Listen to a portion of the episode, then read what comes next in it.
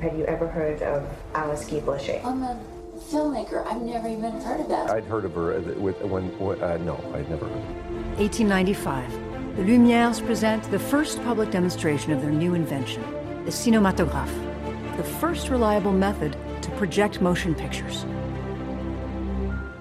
Among those invited, a young secretary. She thought, why not use film to tell stories? Bonjour à toutes et à tous et bienvenue dans Sorociné, le podcast cinéma et féministe. Je suis Laura et avant l'épisode du jour, j'aimerais vous parler de notre revue papier dont le premier numéro est sorti l'été dernier. Grâce à un financement participatif pour lequel vous avez été nombreuses et nombreux à participer, nous avons pu réaliser ce projet. Nous travaillons actuellement sur un deuxième numéro dont la sortie est prévue pour avril 2022. Comme nous sommes totalement indépendantes, nous avons mis en place depuis le 14 janvier un financement participatif. Pour nous soutenir dans la création de ce deuxième numéro, l'éditeur de vidéos indépendant Elephant Film, dont les DVD seront proposés en contrepartie de vos dons, nous ont proposé de parler de leur. J'aimerais vous parler du documentaire Be Natural, l'histoire cachée de Alice Guy Blaché, réalisé par Pamela B. Green. Alors qu'elle découvre sur le tard l'existence d'Alice Guy, en tant que première réalisatrice de fiction au monde, Pamela B. Green est surprise de ne pas trouver beaucoup d'informations sur cette pionnière du cinéma, ou pourquoi cette réalisatrice, scénariste, productrice d'un millier de films Obama se retrouve-t-elle aussi peu mise en avant dans l'histoire du 7e art? Be Natural est un véritable road trip au travers des États-Unis et de l'Europe, une enquête menée avec énergie pour découvrir la femme, mais surtout l'art. Grâce à des images d'archives inédites, nous pouvons percer le mystère de son évincé dans les manuels d'histoire. Le documentaire propose un hommage passionnant d'Alice Guy Blaché, réhabilitant ainsi son ingéniosité et son parcours filmique exceptionnel. Vous pouvez retrouver toutes les informations sur le film sur le site de Elephant Film. Merci à eux de soutenir Sorocine. Vous pouvez suivre notre podcast, notre site et l'actualité de notre revue sur sorociné.com ainsi que sur Instagram, Twitter et Facebook. C'est toujours Sorociné. Bonne écoute Bonjour à toutes et à tous et bienvenue dans ce nouvel épisode de Sorociné, le podcast cinéma et féministe. Je suis Pauline et aujourd'hui je suis ravie d'accueillir Laura. Bonjour. Manon. Bonjour. Et Lisa. Bonjour. Petite parenthèse, Lisa, elle est nouvelle chez Sorociné depuis septembre dernier et elle a rejoint la, le, le, site. Et donc, bah, c'est la première fois que tu participes à notre podcast. Oui, c'est mon premier. Je suis ravie d'être avec vous pour euh, cette nouvelle année 2022. Et oui, d'ailleurs, euh, bonne, euh, bonne année à toutes et à tous. On espère que cette année sera un, un peu meilleure que celle d'avant, mais on ne veut pas trop porter euh, l'œil. Donc,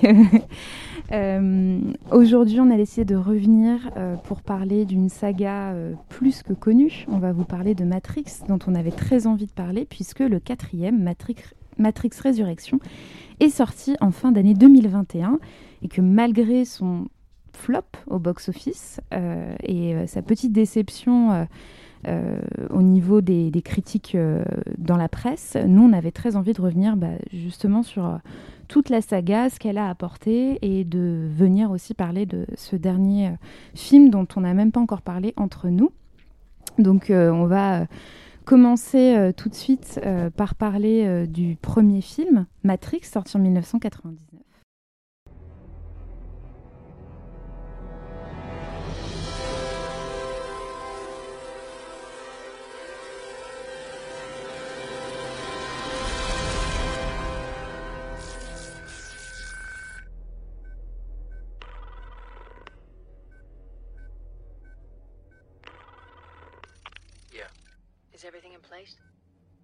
Weren't supposed to relieve me. I know, but I felt like taking a shift. You like him, don't you? You like watching him. Don't be ridiculous. We're gonna kill him. You understand that? Morpheus believes he is the one. Do you? It doesn't matter what I believe. You don't, do you? Did you hear that? Hear what? Are you sure this line is clean? Yeah, of course I'm sure. I better go.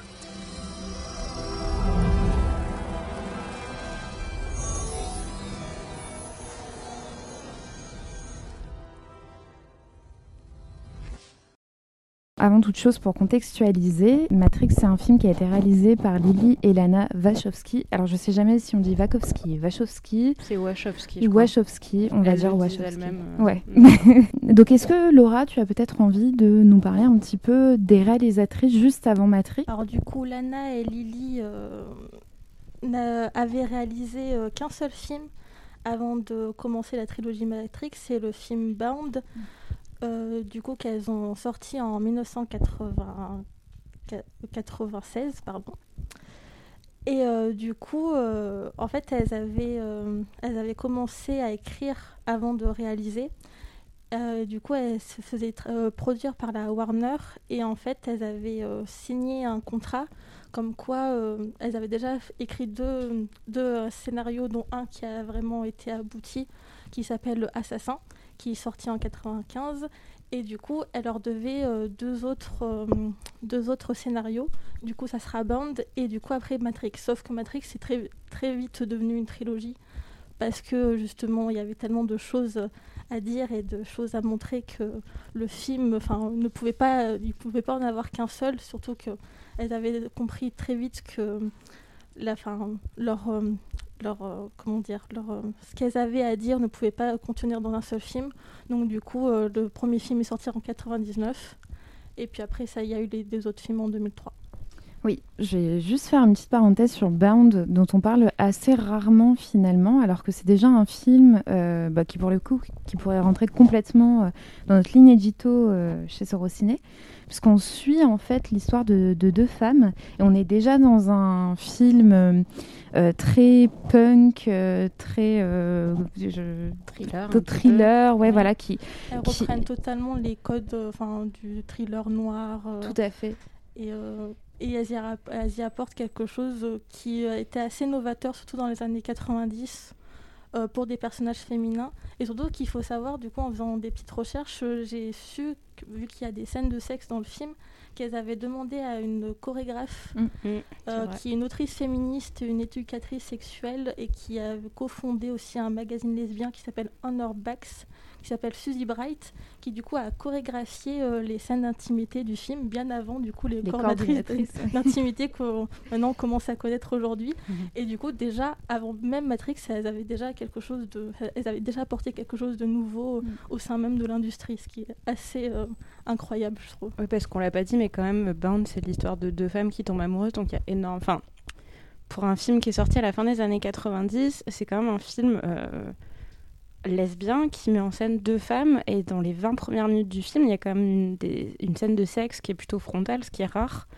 Euh, même si, euh, évidemment, euh, le lesbianisme n'est pas le sujet. Enfin, premier du film, donc du coup il, clash un petit peu avec les films qu'on a l'habitude de voir, très en costume. J'ai rien contre je, Portrait de la jeune fille en feu que j'aime beaucoup, hein, mais on est plus, euh, c'est un peu plus soft, alors que Bound, ça, ça, y, ça y va vraiment quoi. Et puis, euh, comme tu disais avec euh, les, les scènes avec cette coordinatrice d'intimité, c'est clair que ça sent. euh, comparé au reste et je crois que même c'est Joel Silver qui a produit beaucoup des films des Wachowski euh, qui avait pas trop trop euh, compris du coup pourquoi on mettait on mettait deux nanas jusqu'à ce qu'on lui présente les scènes de sexe, il me semble. Mm. Là, il s'est dit, euh, bah ouais, Ouais, c'est ce qu'en tout cas. c'est une bonne idée. Ouais. Ben, ça va rejoindre euh, rapidement en fait euh, Matrix justement pour ses côtés novateurs. Je pense que euh, on va présenter Matrix et son histoire, mais toutes et tous, même parfois sans avoir vu le film, on sait déjà, je veux dire, le- dans, dans l'esprit collectif désormais, faisant partie de la pop culture, toutes et tous savent un petit peu ce que c'est Matrix. Euh, mais donc on est quand même dans un, dans un film dans lequel euh, on va suivre un, un informaticien euh, qui, qui en fait est déjà assez reconnu dans le monde du hacking et qui voilà, joue sous le, sous le pseudonyme de Neo et qui est contacté un jour par son ordinateur. Donc faut recontextualiser, on est fin des années 90, Internet existe déjà bien sûr, mais en tout cas il n'est pas aussi accessible et disponible comme ça peut l'être aujourd'hui. Tout le monde, ou presque, a un ordinateur à la maison. Les portables, Internet, on a du Wi-Fi gratuit dans la rue, par exemple. Mais donc, on est dans un contexte où euh, Internet commence tout vraiment euh, à arriver, mais de manière euh, très progressive. Et, euh, et surtout, on est aussi au passage à l'an 2000, donc avec euh, tout ce que euh, les, les questions que ça peut susciter que ce soit de prémonition, de religion ou simplement même dans, voilà, dans, socialement ce que, ce que ça peut questionner, le film va arriver à ce moment-là. Et donc cette histoire, évidemment, à ce point de départ-là, mais on, va vite se retrouver dans un univers parallèle qui va complètement nous, transporter et nous emporter dans un récit qu'on avait rarement vu avant à, l'écran et surtout avec une mise en scène dont je pense qu'on va, on va revenir assez rapidement aussi dessus, qui va bouleverser le cinéma hollywoodien de l'époque et euh, notamment avec, euh, je pense notamment Bullet Time qui après va être repris et, jalousé par euh, tous les blockbusters de l'époque. et et donc voilà, donc on est dans un film euh, qui va euh, avoir euh, voilà ces, textures particulières, des gens vêtus en cuir.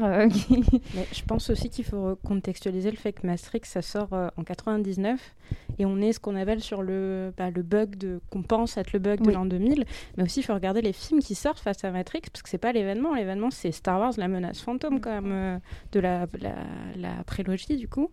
Et puis il y a même des films un peu plus sauteurs, mais il y a des films comme euh, American Beauty. Euh, pour les plus jeunes, il y a Toy Story 2. Euh, enfin, c'est les gros gros succès de l'année. Et Toy Story qui lui-même a été à, innover en fait. au niveau des années 90 au niveau de l'animation donc effectivement on est dans quelque chose de Enfin, on est dans une ébullition à Hollywood mm. où le, le, changement, et puis après s'ensuit quand même, euh, suite à Matrix, des blockbusters qui vont complètement redéfinir Hollywood, euh, que ce soit euh, le Hollywood du début des années 2000, mais aussi aujourd'hui. Et d'ailleurs, on en reviendra avec Matrix 4 qui, mm. justement, s'empare de ces questions hollywoodiennes actuelles à propos de justement le contexte de sortie, euh, il y a tout de même des films qui sont à peu près sortis au même moment que Matrix et qui remettent un peu justement la société, on va dire, en cause comme le fait Matrix. C'est euh, Fight Club et The Truman Show. qui traitent finalement plus ou moins des moins, les mêmes sujets, bon, différentes façons. mais... Qui traitent aussi euh, de la réalité et du mensonge de tout un système. Et c'est vrai que, bah, en plus, Truman Show est sorti en 98, donc un an avant Matrix. Et du coup, ça a posé les bases déjà qu'il y avait euh, que ces questions-là déjà euh, suscitaient l'intérêt euh, de Hollywood et du public parce que The Truman Show avait quand même assez bien fonctionné au box-office et en avis public aussi. Et c'est vrai que c'est le film qui peut facilement se comparer à Matrix, je trouve, puisqu'on va se retrouver, voilà, on ne sait plus qui mm. dit la vérité. On nous, voilà, il y, y, a vraiment cette, cette question de de, de, complot, de, de, se sentir piégé dans, et, qui va vite revenir dans, dans Matrix, enfin, qui va être le point de départ de Matrix. pour moi, Fight Club, ça se rapproche quand même beaucoup plus de Matrix. Déjà, esthétiquement, on est quand même plus sur euh, euh, une espèce de sous-culture ou de contre-culture euh, très, très punk, plus crade. Il y, a plus. Ce qu'on va appeler le cyberpunk. Exactement, on est plus, on est plus là-dessus. c'est une autre forme de transgression qui est, je trouve, rapproche Matrix de Fight Club, même si c'est des films qui se ressemblent pas énormément sur le fond. Donc effectivement, on est dans ce, contexte-là et Matrix va arriver, va totalement bouleverser jusqu'à aujourd'hui, euh, puisque bah, tout de suite, ça va être un, phénomène. Euh, le, film va, va fonctionner. Un, parce qu'effectivement, on est euh, dans ce contexte dont on parlait, mais aussi parce qu'il va faire référence à des choses déjà assez euh, connues euh, de, du, monde, on va dire, avant Matrix. Et il va relier toutes ces questions d'actualité, du, du, passage effectivement à l'an 2000, et jusqu'à totalement infuser un une, nouveauté juste en termes plastiques et de, mise en scène. Aujourd'hui, c'est vrai que j'ai revu ça euh, récemment dans un article pour dire que les, couleurs dans les films avaient été complètement passées. On est sur quelque chose de très sombre, etc. Mais en fait, Matrix aussi a contribué à, un esthétique un peu plus vert, noir, un peu plus sombre. Il pleut beaucoup. Euh, il y a vraiment un, jeu sur, euh, sur les contrastes et les transitions qui est quand même qui, qui va bouleverser, tout simplement. Il y a quand même. Euh, enfin, le, ça doit être les premières 20 minutes du film qui sont très très déroutantes. On est dans une espèce de film noir, comme tu dis. Euh, euh, je sais plus exactement où c'est tourné, c'est peut-être San Francisco, mais je... ça le premier Matrix a été tourné en Australie, ah, intégralement. La, la, trilogie a été tournée en Australie, il me semble avec quelques bouts à Berlin. Et c'est euh, Résurrection qui a été tournée en partie à San Et je crois à Francisco. et, euh, Burbank, mais peut-être dans des studios. il me semble peut-être aussi ça studio. ressemble un petit peu. Et d'ailleurs, euh, c'est aussi pour ça que ça a grandement influencé déjà dans le système hollywoodien. Parce que c'était le premier, premier film euh, blockbuster à se décentraliser d'Hollywood et à aller tourner en Australie.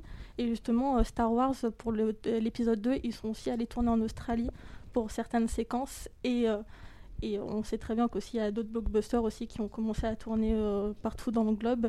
Et c'était assez novateur, en tout cas à l'époque, euh, d'avoir vraiment les grosses productions euh, tournées intégralement dans d'autres pays, du coup. Parce qu'en termes de production, on peut reproduire justement cette impression d'être aux États-Unis ou en tout cas dans quelque chose qui ressemble aux États-Unis, mais en ayant plus d'espace. L'argent, euh, bah voilà, c'est pas pas les mêmes coûts, et donc du coup là aussi, on voit bien que dans un contexte juste de production, Matrix a aussi euh, bah, mis les cartes sur table et, dit voilà, il faut faut trouver d'autres choses pour justement aller au bout de, de nos idées. Et surtout que c'est aussi intéressant parce qu'on on commençait déjà à se questionner sur euh, les caméras numériques et euh, du coup qu'est-ce que ça allait apporter au cinéma? Et alors euh, la, trilogie en tout cas de base n'a été tournée euh, en, pellicule encore avec bah, évidemment avec tous les aspects visuels où bah, justement c'est un- une espèce d'hybridation entre le numérique et l'analogique mais en sachant que, bah, encore une fois, euh, Star Wars, euh, dès l'épisode 2, du coup, ont déjà commencé à apporter aussi le numérique. Et du coup, on a vu quand même la transition à partir de Matrix euh, se faire. C'est vraiment, c'était la, fin d'un siècle. Et du coup, même au cinéma, on a vu que c'était la fin de quelque chose pour. et le début d'une nouvelle ère, on va dire. Petite question qui, s'amène dans notre débat. Comment vous avez, vous, découvert Matrix? J'étais ado, je sais plus l'âge que j'avais exactement, peut-être quelque chose comme 15 ans. Et j'ai découvert ça, euh, je sais plus si c'était sur une télévision ou un ordinateur avec ma cousine. Ouais. Et on m'a dit, non mais tu vas voir ce film. J'étais ado, hein. j'avais peut-être 15 ans. Ce film, il va tout remettre en perspective, ta notion de la réalité. Parce qu'après, tu vas te demander si tu vis dans le vrai monde ou pas. Et j'ai vu ça, j'ai fait, waouh, ça fait réfléchir. C'est après que j'ai compris que c'était quand même un, plus compliqué, un peu plus compliqué que ça. Mais ouais, sur le coup, c'était vraiment euh, euh, film gros cerveau, euh, grosse réflexion. Ouais, je pense qu'on était. Et toi, Laura, c'était. Alors moi, c'est que j'ai des grands frères et en fait, quand le premier euh, film est sorti, euh, j'avais mon grand frère qui avait 16 ans, donc qui était vraiment la cible. Donc en fait, j'ai- vu à quel point le film avait fait quelque chose en lui, que tout d'un coup, il s'est intéressé aux arts martiaux, tout d'un coup, il s'est intéressé au- à l'informatique et après, ça, en plus, ça l'a ça lui a, enfin, il l'a gardé par la suite. Et vraiment, j'ai vu que ça avait fait quelque chose en lui. Mais moi, j'avais 8 ans à l'époque euh, du premier film, donc c'était pas du tout euh, mon Mm. domaine. Moi, j'étais encore plus dans les Disney. euh, moi, j'étais, je m'étais pas remis du roi lion encore, donc du coup, j'étais pas du tout dans, dans ce système-là. Et du coup, je l'ai vu, oui, à adolescente, parce que je commençais à m'intéresser aux films d'action. Et on me dit, bah, en termes d'action, Matrix, il faut absolument que tu le regardes. Et au final, euh, je m'attendais vraiment à avoir un film de divertissement, bah, comme les films d'action. Je pense par exemple à Mission Impossible 2, qui est sorti en, en- enfin, dans les années 2000 aussi, qui du coup était vraiment la base, vraiment action pure, kitsch, etc. Et je m'attendais à avoir quelque chose comme ça, et au final, je m'attendais pas à avoir euh, bah, un peu l'inverse de toi, euh, Manon, finalement. Euh, moi, je m'attendais juste à du divertissement et pas à avoir des questions philosophiques qui allaient m'apparaître comme ça, et du coup, j'ai été qui est un grand mot hein, quand Oui, tu as non, 15 mais- ans. Bah, moi, du coup, je crois que je l'avais 14 ans aussi. Et enfin, je ne m'attendais pas à ce qu'on me pose des questions sur qu'est-ce que la réalité, qu'est-ce que le mensonge, qu'est-ce que le système. Et ça m'a, oui, ça m'avait fait un peu d'effet euh, finalement. Ouais, mais du coup, ça fait un peu partie de ces films. euh, Enfin, les films qu'on voit à l'adolescence, il y a toute une liste de films qui sont un peu rites de passage, comme ça. Bah, Fight Club, il en fait partie. Trainspotting, Requiem for a Dream. Donc, toujours des films un peu. euh, Waouh, c'est cool, on a 15 ans, euh, allons-y, quoi. Moi, personnellement, j'ai découvert le film, euh, je pense que je devais avoir 8 ans. Euh, mes parents sont pas, je dirais pas que ce sont des cinéphiles avertis, mais on avait une carte de vidéoclub. Donc, euh, ben, ils nous ont fait, enfin moi en tout cas, parce que ma sœur est beaucoup plus jeune, mais on allait au vidéoclub et tout ce qui était, qui avait l'air plutôt familial, soit familial, soit euh, les gros succès de cinéma qui avaient marché, on les louait. donc j'ai des souvenirs très jeunes de films plutôt violents comme Gladiator par exemple. Et donc Matrix en fait partie. Donc euh, à 8 ans, euh, la scène où Neo euh, est en salle d'interrogatoire avec l'agent Smith, euh, ça a traumatisé mon enfance. Et quand elle lui extrait l'espèce de, de, de bête là du... Je sais pas exactement ce que c'est, du nombril, pareil. Et euh, enfin, je pense que sur le coup, j'ai rien compris à part que tout était fou, quoi. Il y avait des gens qui n'avaient pas de gravité, il y avait des gens qui faisaient ce qu'ils voulaient. euh. Et puis, je pense que je suis un peu tombée amoureuse de Kenny Reeves aussi. Euh, chose qui ne s'arrête jamais parce que ma sœur, qui elle a une vingtaine d'années, a vraiment découvert les films là euh, à la ressortie, enfin à la sortie du dernier. Et donc, elle est aussi tombée amoureuse de, de Reeves. euh. Mais il vieillit pas. Toi, tu Non, vieillis, mais pas lui. C'est pour ça, euh, en sortant du 4, elle m'a dit Ah, mais ça va en fait. D'ailleurs, j'embrasse ma petite sœur Laura. C'est pour elle. Moi, c'était exactement pareil que toi en vidéo club. Ouais. Parce que pour le coup, il n'y avait pas de cinéma à proximité. Et effectivement, il y avait ces, ces vidéoclubs où il y avait même un espèce de drive de vidéoclub où on choisissait le DVD. ouais. Il y avait la trappe. Moi, mes parents ne sont pas du tout cinéphiles, mais euh, je, je fonctionnais à l'affiche du film. Mm. Est-ce qu'elle était belle ou pas et, et souvent, il y avait cette de, ce présentoir, là, comme dans les Avec les magasins. jaquettes. Ouais, voilà, où, où maintenant il y a des, des petits trucs que tu achètes alors que tu dis non. Mm. Des espèces de présentoirs comme à la Fnac là, et qui Ouais, n'en finissent pas. Je crois que c'était Vidéo Future et euh, c'est vrai que je pense que les parents étaient aussi moins regardants sur ce qu'ils nous faisaient regarder. Parce qu'on regardait beaucoup euh, les films à la télé parce que moi j'ai des souvenirs euh, de salles de cinéma assez. euh, je, pense que j'ai dû y aller plus jeune, mais j'ai plutôt des souvenirs autour de mes ouais, 8-9 ans. euh, genre le voyage de Chiro, ce genre de choses. Avant, je pense, même le, le premier Harry Potter que j'ai vu au cinéma, ça devait être le 3, donc tous les autres c'était à la maison, avec les parents. Ça devait être sûrement au vidéoclub aussi.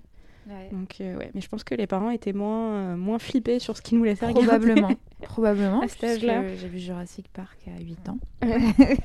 Non mais attends, Ouais. Jurassic Park, je l'ai vu l'année dernière. J'avais 25 ans, ça m'a traumatisé. Ah bah oui. Que t'as vu C'est pour ça maintenant Quand tu le les raptors. Quand tu Quand le vois à le- 8 ans, euh, ça... Ça calme aussi. tu vas pas pareil au, au parc d'attractions. Et donc voilà, c'était cette question, c'était aussi pour euh, vous demander cette transmission, comment elle s'est faite, parce que euh, Lisa, tu parlais par exemple du fait de que ta petite sœur, elle va, est, enfin, elle a découvert aussi grâce aux quatre. On en reviendra tout à l'heure, mais Parce que je l'ai un peu forcé à revoir. euh, Enfin, moi, je voulais revoir la trilogie et du coup, je l'ai un peu embarqué avec moi. Au début, j'étais genre, ah non, euh, parce qu'elle est vraiment pas. euh, Parce qu'il faut pas oublier que Matrix, c'est quand même un gros film de science-fiction aussi. Et toute cette partie-là, c'est la partie, elle, qui la rebute. Elle aime vraiment pas ça. Elle est pas la seule. Hein. Euh, Et puis on a cette image des gens qui aiment Matrix, c'est les geeks euh, Oui, hommes. Oui, Enfin, voilà, il y a une grosse que j'ai parlé de communauté. mon frère parce que du coup, il est allé avec tous ses potes. Il y a vraiment une grosse communauté euh, qui s'est construite autour et c'était beaucoup euh, du coup des adolescents Mm. qui à l'époque, euh, en, plus, c'était vraiment eux la cible. la disais, en regardant, par exemple, en faisant des recherches, en re- regardant marketing, les bandes annonces, etc. du premier film, vraiment la cible c'était vraiment les ados de 16 ans, mais pas les adolescentes, Mm. les adolescents. Et euh, Oui, même ceux qui vont on- s'intéresser ouais. à l'informatique, qui jouent aux jeux les vidéo. fans, aux même arts euh, martiaux. les Ouais, voilà. podcasts qui existent sur Matrix, euh, toutes les, euh, tous les, les vidéos YouTube, c'est bah, que des hommes qui en parlent. Et c'est vrai que du coup, quand tu es fan de Matrix, mais que tu es une femme, et ben, tu te sens un peu, un peu en retrait. Mais d'ailleurs, Matrix, à un moment, c'est devenu un peu un symbole du mouvement incel. Oui, Parce que ouais. malgré lui, bien sûr, avec le fameux euh, vous prenez la pilule euh, rouge et euh, le monde s'éclaire autour de vous et vous vous apercevez que le- les femmes c'est le mal et là vous prenez le pouvoir sur les femmes tel pas les- Néo sur la Matrix. Même pas les femmes, les féministes, c'est le mal. c'est encore pire. Ouais, c'est le Red Pill Movement que d'ailleurs, je, je savais même pas que ça existait. J'ai appris hier en faisant des recherches qu'il y a même eu un documentaire qui a été fait Oui. en 2017 Ah par une féministe qui, en commençant à tourner le documentaire, s'est réveillée. Elle aussi, c'est pour ça qu'elle a appelé son, son film Red Pill. Bah, pour Matrix, c'est pour le réveil, parce qu'elle a compris à quel point, en fait, en étant féministe, elle avait fait du mal aux hommes. Et du coup, tout son, tout son documentaire, ça s'appelle euh, Red Pill. euh, et je sais pas si on peut le voir quelque part. Alors non, Moi, je n'ai pas que du tout eu de. Pas Tu l'as lu dans l'essai euh, ou pas? Euh, oui, oui. Oui, les bah ouais, moi aussi, et j'ai cherché, je l'ai pas trouvé. Euh, mais je pense oui qu'il euh, maintenant je pense que tu peux le voir dans le darknet. Je pense qu'il existe. On essaye il de est nous le cacher. et puis même je pense pas que ça soit très Les- intéressant de le regarder. L'essai Mais, dont on parle, pardon, pour de toute façon à chaque fois dans dans, toute, euh, dans tous les épisodes, on vous liste tout. C'est euh, l'essai Lily Elana euh, Wachowski, La grande émancipation d'Erwan Desbois, euh, disponible chez Playlist Society.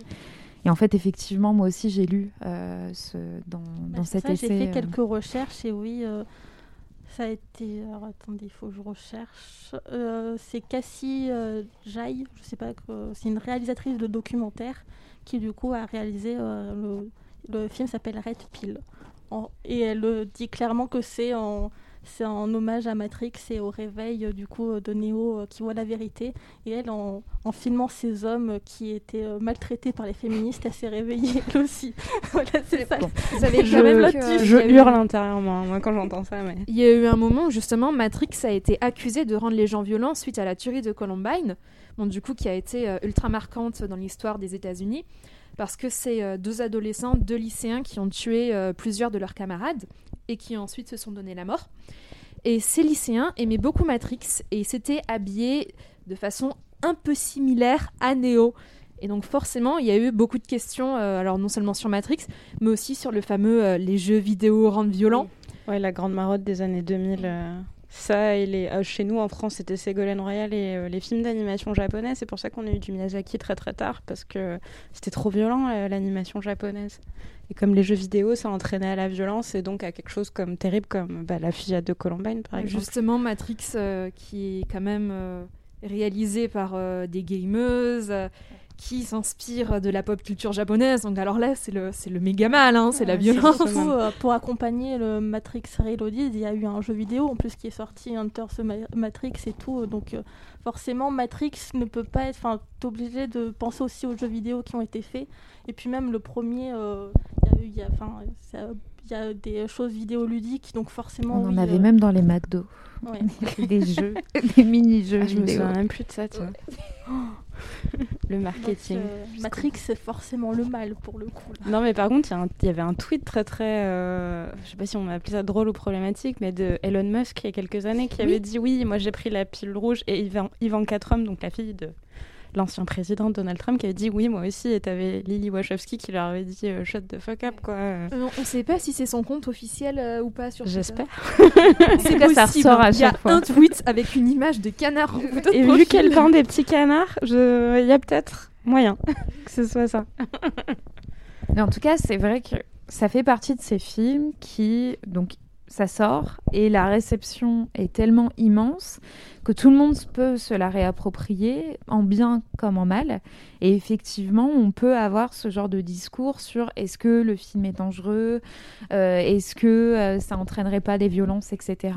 Alors même que le- les propos du film, c'est absolument pas ça. On est dans un film qui va justement euh, critiquer la société, le, le capitalisme, le fait effectivement, le, le côté s'endormir, qui va d'ailleurs euh, être euh, totalement au cœur du, du Matrix Résurrection, jusque dans son nom, Oui. euh, qui, qui justement va être là comme, comme quelque chose qui va nous bousculer. Et Manon, je le disais en rigolant, mais je pense, enfin, genre quand t'es ado et tout, mais je pense vraiment qu'il y avait cette volonté un peu de de jouer avec les esprits des spectateurs et des spectatrices et de leur dire bah, est-ce que ce que vous voyez euh, c'est la réalité ou pas?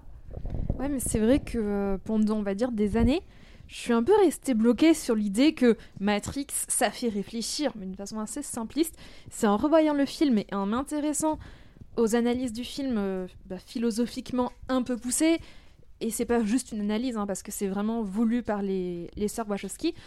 C'est en fait c'est beaucoup plus compliqué que ça. Tu, tu commences à analyser tous les termes philosophiques dans Matrix. C'est un puits sans fond. il y a un livre euh, je, je pareil je remettrai la référence parce que je l'ai pas noté qui est justement sur la philosophie en fait qui qui visiblement sont des cours qui ont été donnés aux États-Unis bien sûr, parce qu'il y a des cours de tout, euh, sur euh, justement la philosophie du point de vue de Matrix, et qui va jusqu'à reprendre bah, la caverne de Platon par exemple, et, et, tous ces, hum, tous ces, ces, pensées en fait qu'on peut apprendre en philo et qui vont se greffer au film. Et, le, je, remettrai, je remettrai le livre. Je sais aussi qu'il y en a un euh, sur Harry Potter dont on en avait, pas, on, en avait parlé dans notre épisode euh, il y a 2-3 ans maintenant. Et, euh, et c'est génial de se dire qu'un un objet de la pop culture peut aussi se croiser avec des pensées un peu plus élevées. Quoi. Mais d'ailleurs, enfin moi je sais que j'ai lu le Rokirama hors série sur Matrix, du coup écrit par Rafik Djoumi, et il explore vraiment les, toutes les théories euh, philosophiques, toutes les inspirations philosophiques. Euh, il passe par Jean Baudrillard notamment, qui a inspiré les sœurs qui lui ont demandé s'il pouvait participer, je crois, à l'écriture de Matrix. Ce à quoi il a refusé parce qu'il a dit que... Euh, alors attendez, je vous retrouve la citation exacte. Ce serait Matrix et le film que la matrice aurait pu faire sur la matrice. Vous avez 4 heures. Ah, mais euh, d'ailleurs, le personnage de Neo ne lit pas un livre de Baudrillard dans le premier Matrix sur son. il est sur, posé sur son bureau. et simulacre ou simulacre et simulation. J'ai inversé. Et je crois que les sœurs Wachowski lui avaient demandé, elle lui avait demandé de lire plusieurs livres et il me semble qu'il est dedans celui-là. Elle lui avait demandé. En fait, elles avaient demandé à ce que tous les acteurs lisent euh, le, le le, livre de Jean Baudrillard. Et à Néo, elle, leur, elle lui avait demandé euh, qu'il lise, euh, il me semble, euh, ben, tous les écrits de Platon par rapport à la caverne et d'autres choses. Et là, comme ça, je me rappelle plus. Mais ouais, il, avait lu vraiment 4 ou 5 livres pour, élève. Se, pour se mettre. mais d'ailleurs, il, a, il avait eu le. Le, le rôle uniquement parce qu'il avait posé beaucoup de questions pendant son, ses, essais, euh, et elle, enfin, il leur avait vraiment posé beaucoup de questions sur, euh, même pas que son rôle, mais sur le film en général. Et du coup, en fait, leur, leur échange était tellement intéressant que les sœurs Wachowski, mais en fait, c'est lui, Néo, parce qu'il se pose trop de questions, donc forcément, c'est peut être que lui. Parce qu'elle voulait pas Johnny Depp à la base ou quelque chose. Johnny Depp, il, était sur la liste, ouais. Il me semble. Oui, Will Smith qui, mais qui a même fait une vidéo que je n'ai pas regardée, mais où il dit pourquoi il a dit non euh, à Matrix. On la, on la mettra. je sais pas si c'est très intéressant, mais bon, il a dit non à beaucoup de trucs euh, bien quand même, c'est dommage. oui, euh, c'est pas la première fois qu'il dit qu'il devait euh, et qu'il l'a pas fait. Enfin, je, sais pas qui était son agent à l'époque. mais peut-être que ça lui parlait pas. Hein. Carrie Ann Moss, qui joue Trinity, a quand même dit qu'elle avait lu le script, même une fois sur le tournage, elle avait lu le script plusieurs fois parce que c'était. Bah, ça coulait pas de source pour elle, quoi. Ce qui est compréhensible. Juste pour revenir du coup sur Jean Baudrillard, j'ai pris quelques notes ben, de ce que j'ai trouvé justement dans le Rokirama sur euh, simulacre et simulation parce qu'on trouve, enfin au final, ça justifie beaucoup de choses dans la façon d'être et même la raison d'être de Matrix. Donc euh, pour vous lire rapidement la, définition que fait Rafik Djoumi de simulation, c'est ce veut l'expérience du réel à travers ce qui nous est rapporté, soit l'essentiel de l'expérience du réel, tel que la vie un sujet contemporain. c'est un peu compliqué. Et le simulacre, c'est la représentation figurée, donc l'objet, l'image. Donc à la fois, ça parle justement de la matrice dans laquelle les personnages vivent, mais aussi du film qui en lui-même propose un univers qui peut s'apparenter d'une certaine façon à la matrice. Oui, parce que le, le, le cinéma en soi, c'est du réel qui est rapporté. Donc finalement, on a déjà dans la, dans la j'y pense parce que je voyais beaucoup euh, en lisant un peu les avis euh, à gauche et à droite du, dernier Matrix, des gens dire ouais c'est super méta et tout, euh, ça a jamais, ça a jamais apporté ce regard-là. Et en fait, moi je trouve que Matrix déjà dans son essence à vouloir un petit peu euh, venir chercher le spectateur comme ça et à lui dire euh, est-ce que tu crois vraiment ce que tu vois ou, est-ce qu'on te mentirait pas dans ce qu'on te montre? C'est déjà en fait cette idée même du cinéma qui est quelque chose de bah, même quand on vous montre le réel c'est une réalité transformée. Oui c'est du, factice qui est monté qui est produite euh, qui est qui est joué Bien sûr. Après, euh, on a, je pense qu'on en parlait après. J'ai vu qu'on a beaucoup fait ce reproche au dernier film sur euh, le métal, le second degré, qui a un petit peu pollué euh, notre pop culture ces dernières 15 années, pardon. Euh, et alors moi, je pense qu'il faut aussi pas oublier que pour moi, Matrix, c'est quand même des films très premier degré hein, sur, euh, sur beaucoup de sujets, notamment l'amour avec un, un grand A. hein. Oui, euh, c'est l'œuvre des Wachowski en général. C'est vraiment euh, de, c'est, enfin, on a bien vu avec euh, Sense8, c'est vraiment un peu euh, leur, euh, leur, leur, la série, c'est vraiment l'œuvre ultime des Wachowski. C'est qui même l'amour passe à travers la, la technique, parce qu'avec tout ce, côté réunion ce qu'elles ont voulu faire euh, déjà dans Matrix, surtout avec Révolution, mais qui a, pas vraiment fonctionné et que le public n'a pas du tout suivi. Là, vraiment, on a vu euh, que bah, du coup, le public a suivi et qu'elles avaient vraiment trouvé euh, la façon la plus fluide possible pour raconter ce qu'elles voulaient raconter. Et ça qui est bien. Et c'est vrai que je pense dans Résurrection, si on n'a pas vu Sense8, je pense qu'on peut pas comprendre euh, le- ce qui s'est passé entre Révolution et Résurrection. Je pense qu'on n'a pas vu Cloud Atlas aussi. Enfin, il y a, Oui, il y a il y avait Cloud la- Atlas, si on a- oui. je pense que c'est une. Pour moi, c'est vraiment une carrière et une filmographie qui se tient vraiment toute seule, même s'il y a certains films qui sont pas très aimés. Moi, j'adore Speed Racer, par exemple. Mais euh, je- moi, je, trouve que c'est une œuvre très, euh, très bien construite et qui, a, qui, qui suit, euh, qui suit sa direction. Et qui se répondent aussi. Oui, et qui se répond bien de Bound à, à Résurrection. Moi, je ça. trouve que ça marche bien, alors qu'il y a des trucs, par exemple, dans Bound, euh, très très premier degré, il y a des moments où on a l'impression qu'on est dans un espèce de. Ouais, de film un peu euh, limite porno soft quand même. hein. Mais on suit le truc et, euh, et on va jusqu'au bout, jusqu'à l'histoire d'amour, jusqu'au thriller. Ça reste quand même assez violent, c'est assez froid. Mais, euh, mais ça marche. Et pour euh, jusqu'à Résurrection, je trouve que bon, euh, entre un film à 6 millions de dollars et un film à 190, il me semble, pour Résurrection, c'est quand même un sacré budget. Euh, Il y, a, il y a de la différence, mais. Non, et puis c'est vrai qu'on dit souvent que pour analyser une œuvre, il faut vraiment bah, prendre le- que l'œuvre et pas regarder ce qu'il y a autour. Mais je trouve que vraiment avec les Wachowski, on peut faire une exception. Parce que comme tu dis, euh, Lisa, en fait, on peut pas... euh, Pour ça, Résurrection, pour moi, si on n'a pas regardé Sense8, si on n'a pas regardé Cloud Atlas, et euh, surtout si on n'a pas regardé les Matrix, on peut pas vraiment comprendre et on peut pas...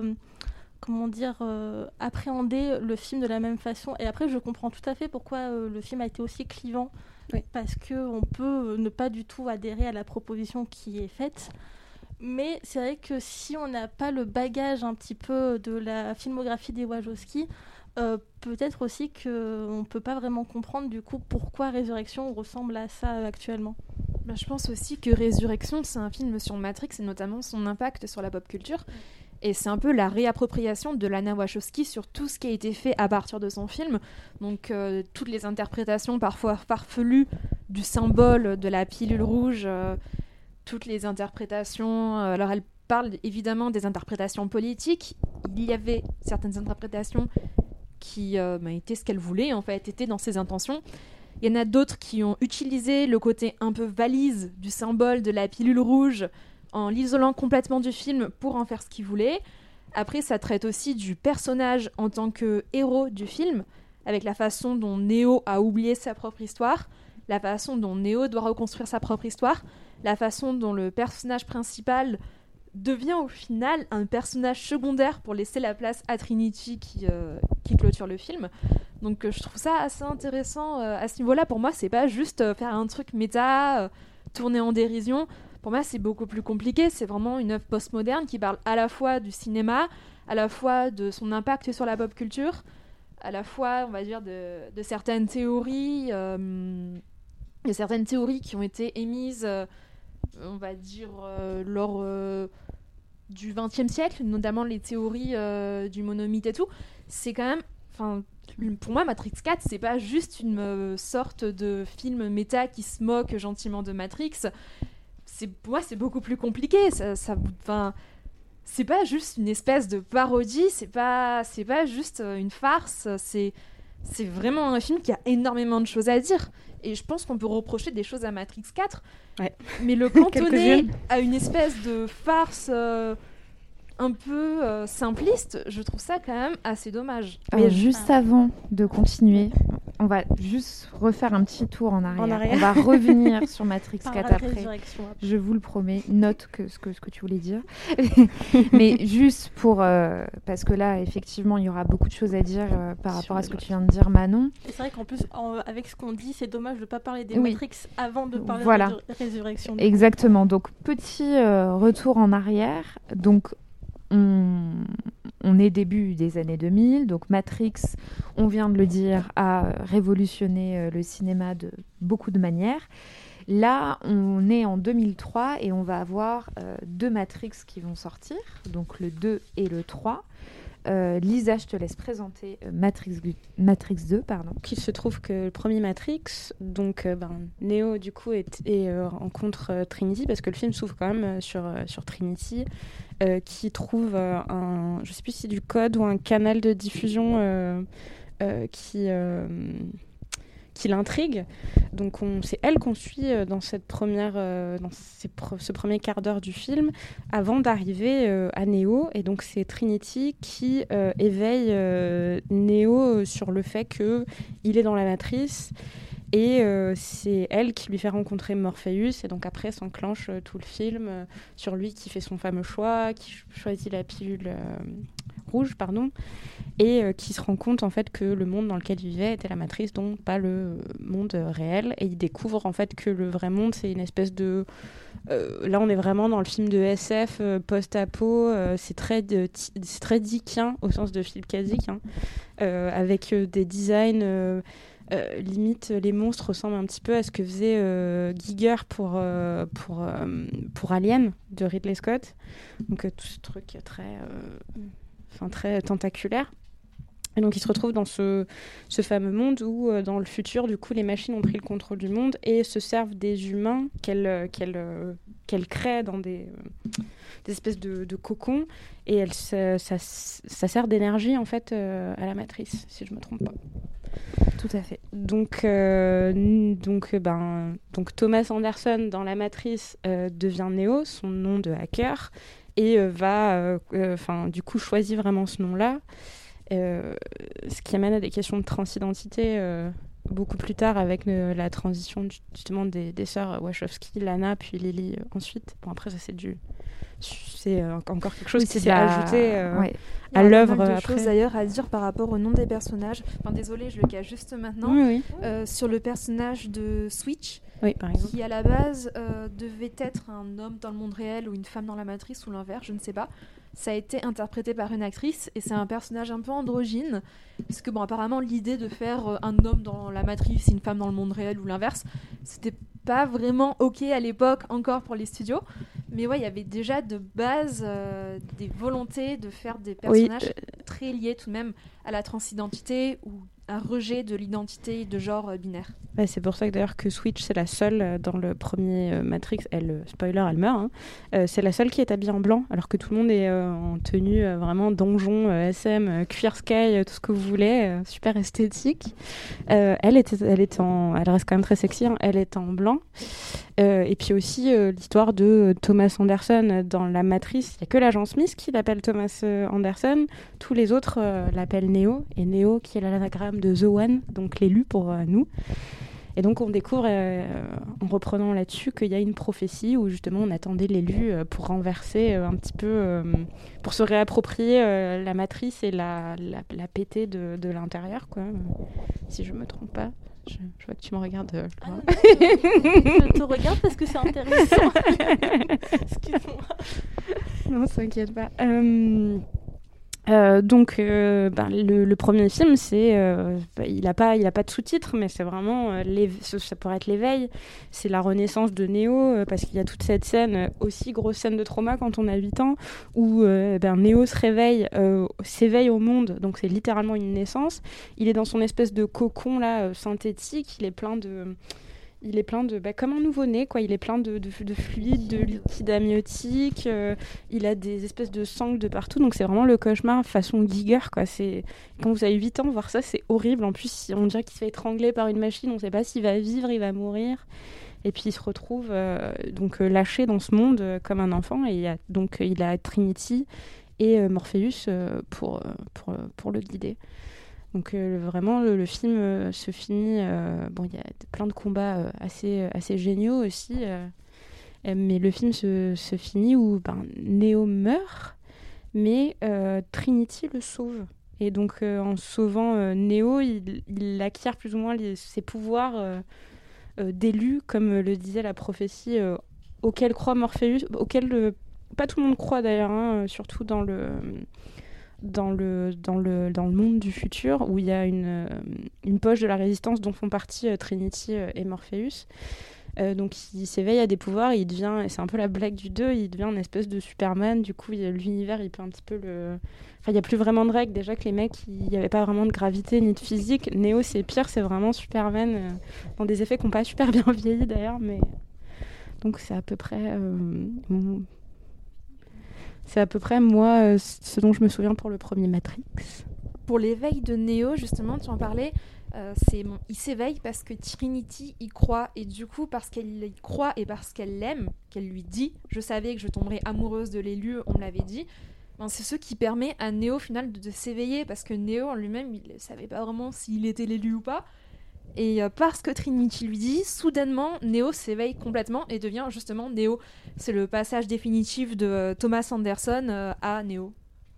D'ailleurs, il le dit euh, à la fin euh, contre l'agent Smith. euh, du coup, quand il se ré-réveille parce que Trinity l'a sauvé, il dit Je suis Néo. Comme Ouais. ça, du coup, il se, il se réapproprie en fait son destin de élu auquel il croyait pas du tout pendant tout le film. Parce qu'il y a euh, enfin, quand même le film euh, se passe de au moment où il s'est éveillé. Son enjeu, c'est d'aller voir l'oracle pour qu'elle lui dise exactement qu'est-ce qu'il doit faire pour euh, ben, sauver l'humanité. Et clairement, l'oracle lui dit un peu ce qu'il veut entendre, c'est-à-dire bah, non, tu n'es pas l'élu. Donc après, du coup, il s'est un peu perdu entre la responsabilité parce que Morpheus est persuadé que c'est l'élu, c'est persuadé que ça va être lui qui va être sauvé, et lui qui se sent pas du tout euh, d'attaque à, à- Il a un syndrome de l'imposteur. Voilà. Bah, il- très clairement. Non, et puis ce qui est intéressant, c'est que oui, Trinity, euh, elle est censée tomber amoureuse du héros. Ce qu'on peut dire, bon, bah déjà, ça va être le love interest, etc. Alors qu'en fait, ben, dans le premier Matrix, c'est vraiment elle, euh, on va dire, qui. C'est le moteur. qui- ouais, c'est le moteur vraiment du film. Et c'est dommage que du coup, Trinity, dans le 2 et 3, euh, perd un peu de son importance. Mais d'un autre côté, c'est dommage. Mais d'un autre côté, son écriture était comme ça. Euh, c'était elle qui donnait le moteur. Mais après, l'élu, ça reste euh, Néo. Et au final, c'est à lui de sauver le monde. Ah bah, surtout qu'ils se rendent là pareil dans le 2, euh, parce que euh, Neo sauve, à la manière dont Trinity l'a sauvé dans le premier, il la sauve, pardon, dans celui-là aussi, une scène un peu plus euh, hollywoodienne romantique, je trouve, mais euh, ils sont sur le toit d'un immeuble. euh. Il y a toujours eu ça euh, dans, dans les Matrix, on en reviendra tout à l'heure par rapport à Matrix 4, mais ce côté un peu... on injecte, alors déjà que c'est une œuvre multigenre dans, dans tout ce que le terme peut, peut brasser, mais en plus il y a un petit peu ce côté très comédie romantique de, des grands baisers hollywoodiens sous la pluie, Mm. enfin tout ce qu'on imagine des clichés hollywoodiens qui sont injectés comme ça dans les films. Enfin, je pense notamment au 4 où clairement on est euh, dans, ce, dans, dans ces grands regards, euh, dans ces mains qui se touchent. On est vraiment sur soleil quelque chose, voilà, exactement. Oui, de, de très pur, Ouais. euh, bah, surtout que Neo et Trinity, euh, si on parle de la mythologie, pas que celle de Matrix, de la mythologie tout court, c'est un peu les, les Adam et Ève euh, de, de leur monde, quoi. Donc, euh, c'est recréer un euh, monde. euh, Ouais, c'est ça, c'est vraiment euh, l'amour pur. Trinity, euh, ça fait penser à, du coup à la Sainte Trinité. Puis même j'avais lu du coup euh, qu'il l'avait appelé comme ça parce que c'était en même à la fois la mère, la femme et la guerrière. Et c'est vrai que ben, dans tous les Matrix, elle a à la fois euh, l'amante et la guerrière et en même temps celle qui tient, ben, du coup le, surtout le premier film, donc celle Mm. qui, euh, qui qui enclenche euh, tout le processus du récit finalement.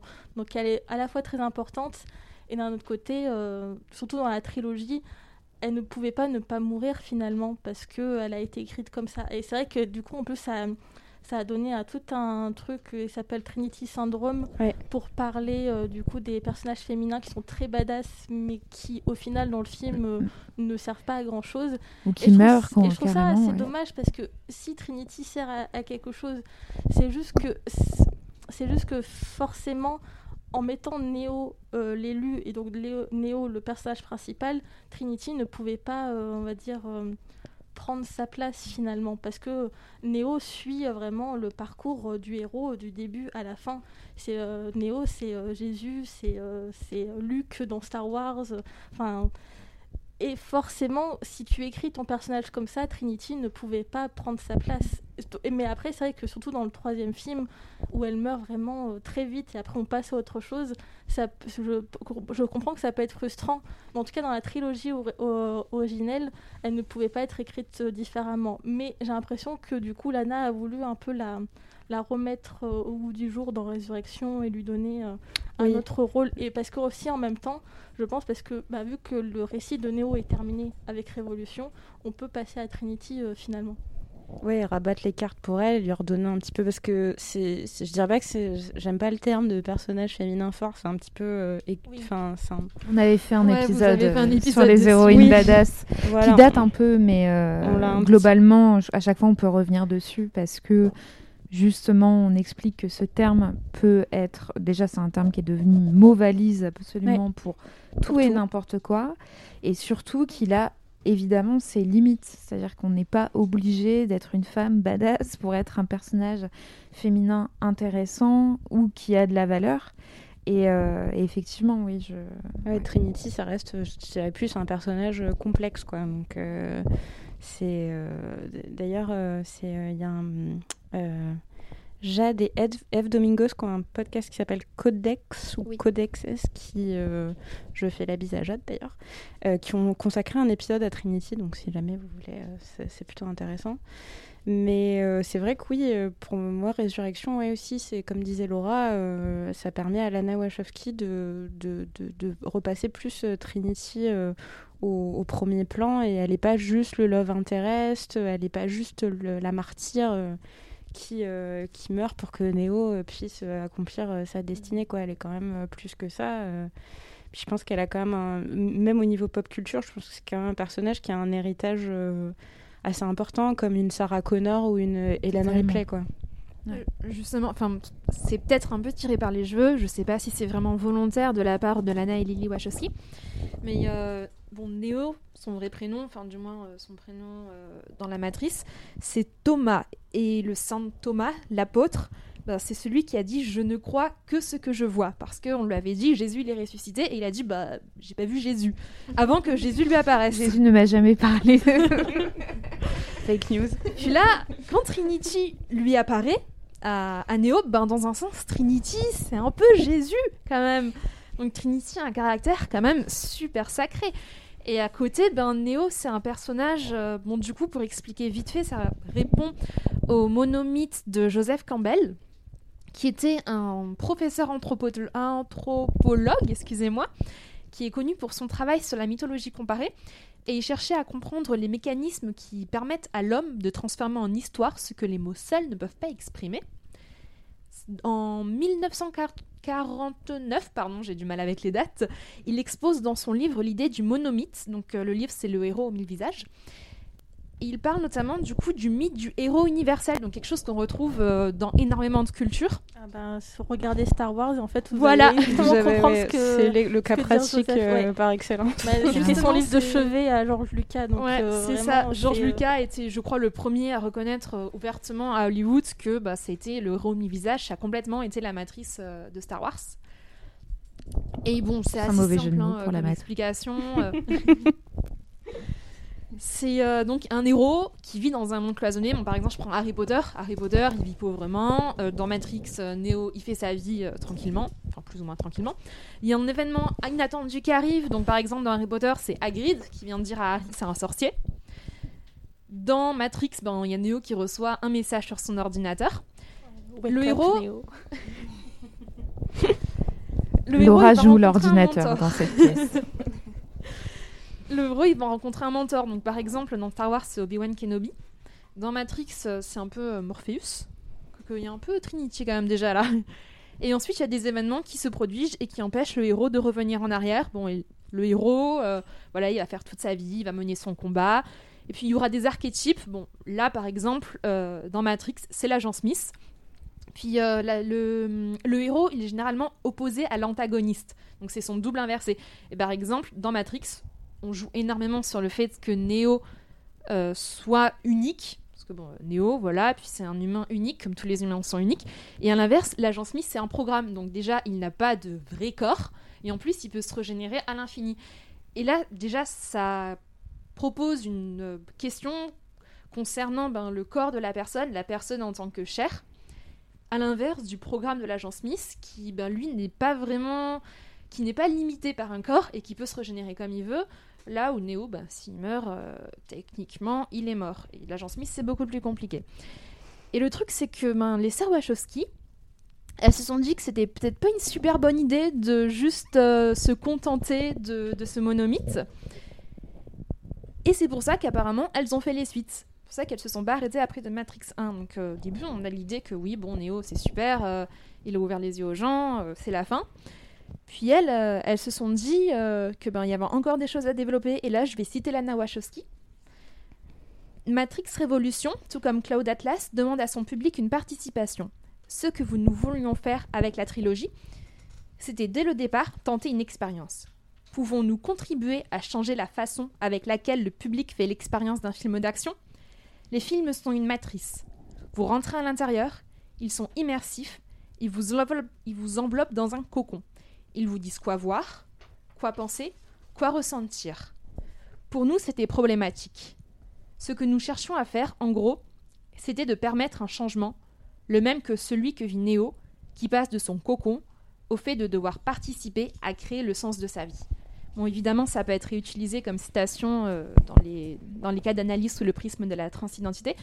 Mais pour moi, cette, euh, cette réflexion au sujet du personnage de Néo en tant qu'héros, ben, ça remet aussi un peu, un peu en perspective les personnages en guillemets secondaires, notamment Trinity, qui ben, revient à se questionner sur sa place euh, en tant que personnage qui a purement une quête. Donc Neo a purement une quête, Trinity a purement une quête.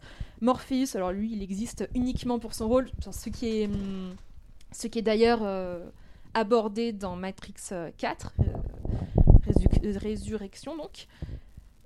Matrix, enfin Morpheus a clairement une quête à faire extrêmement précise. Il n'existe que pour ça, c'est un programme, euh, voilà.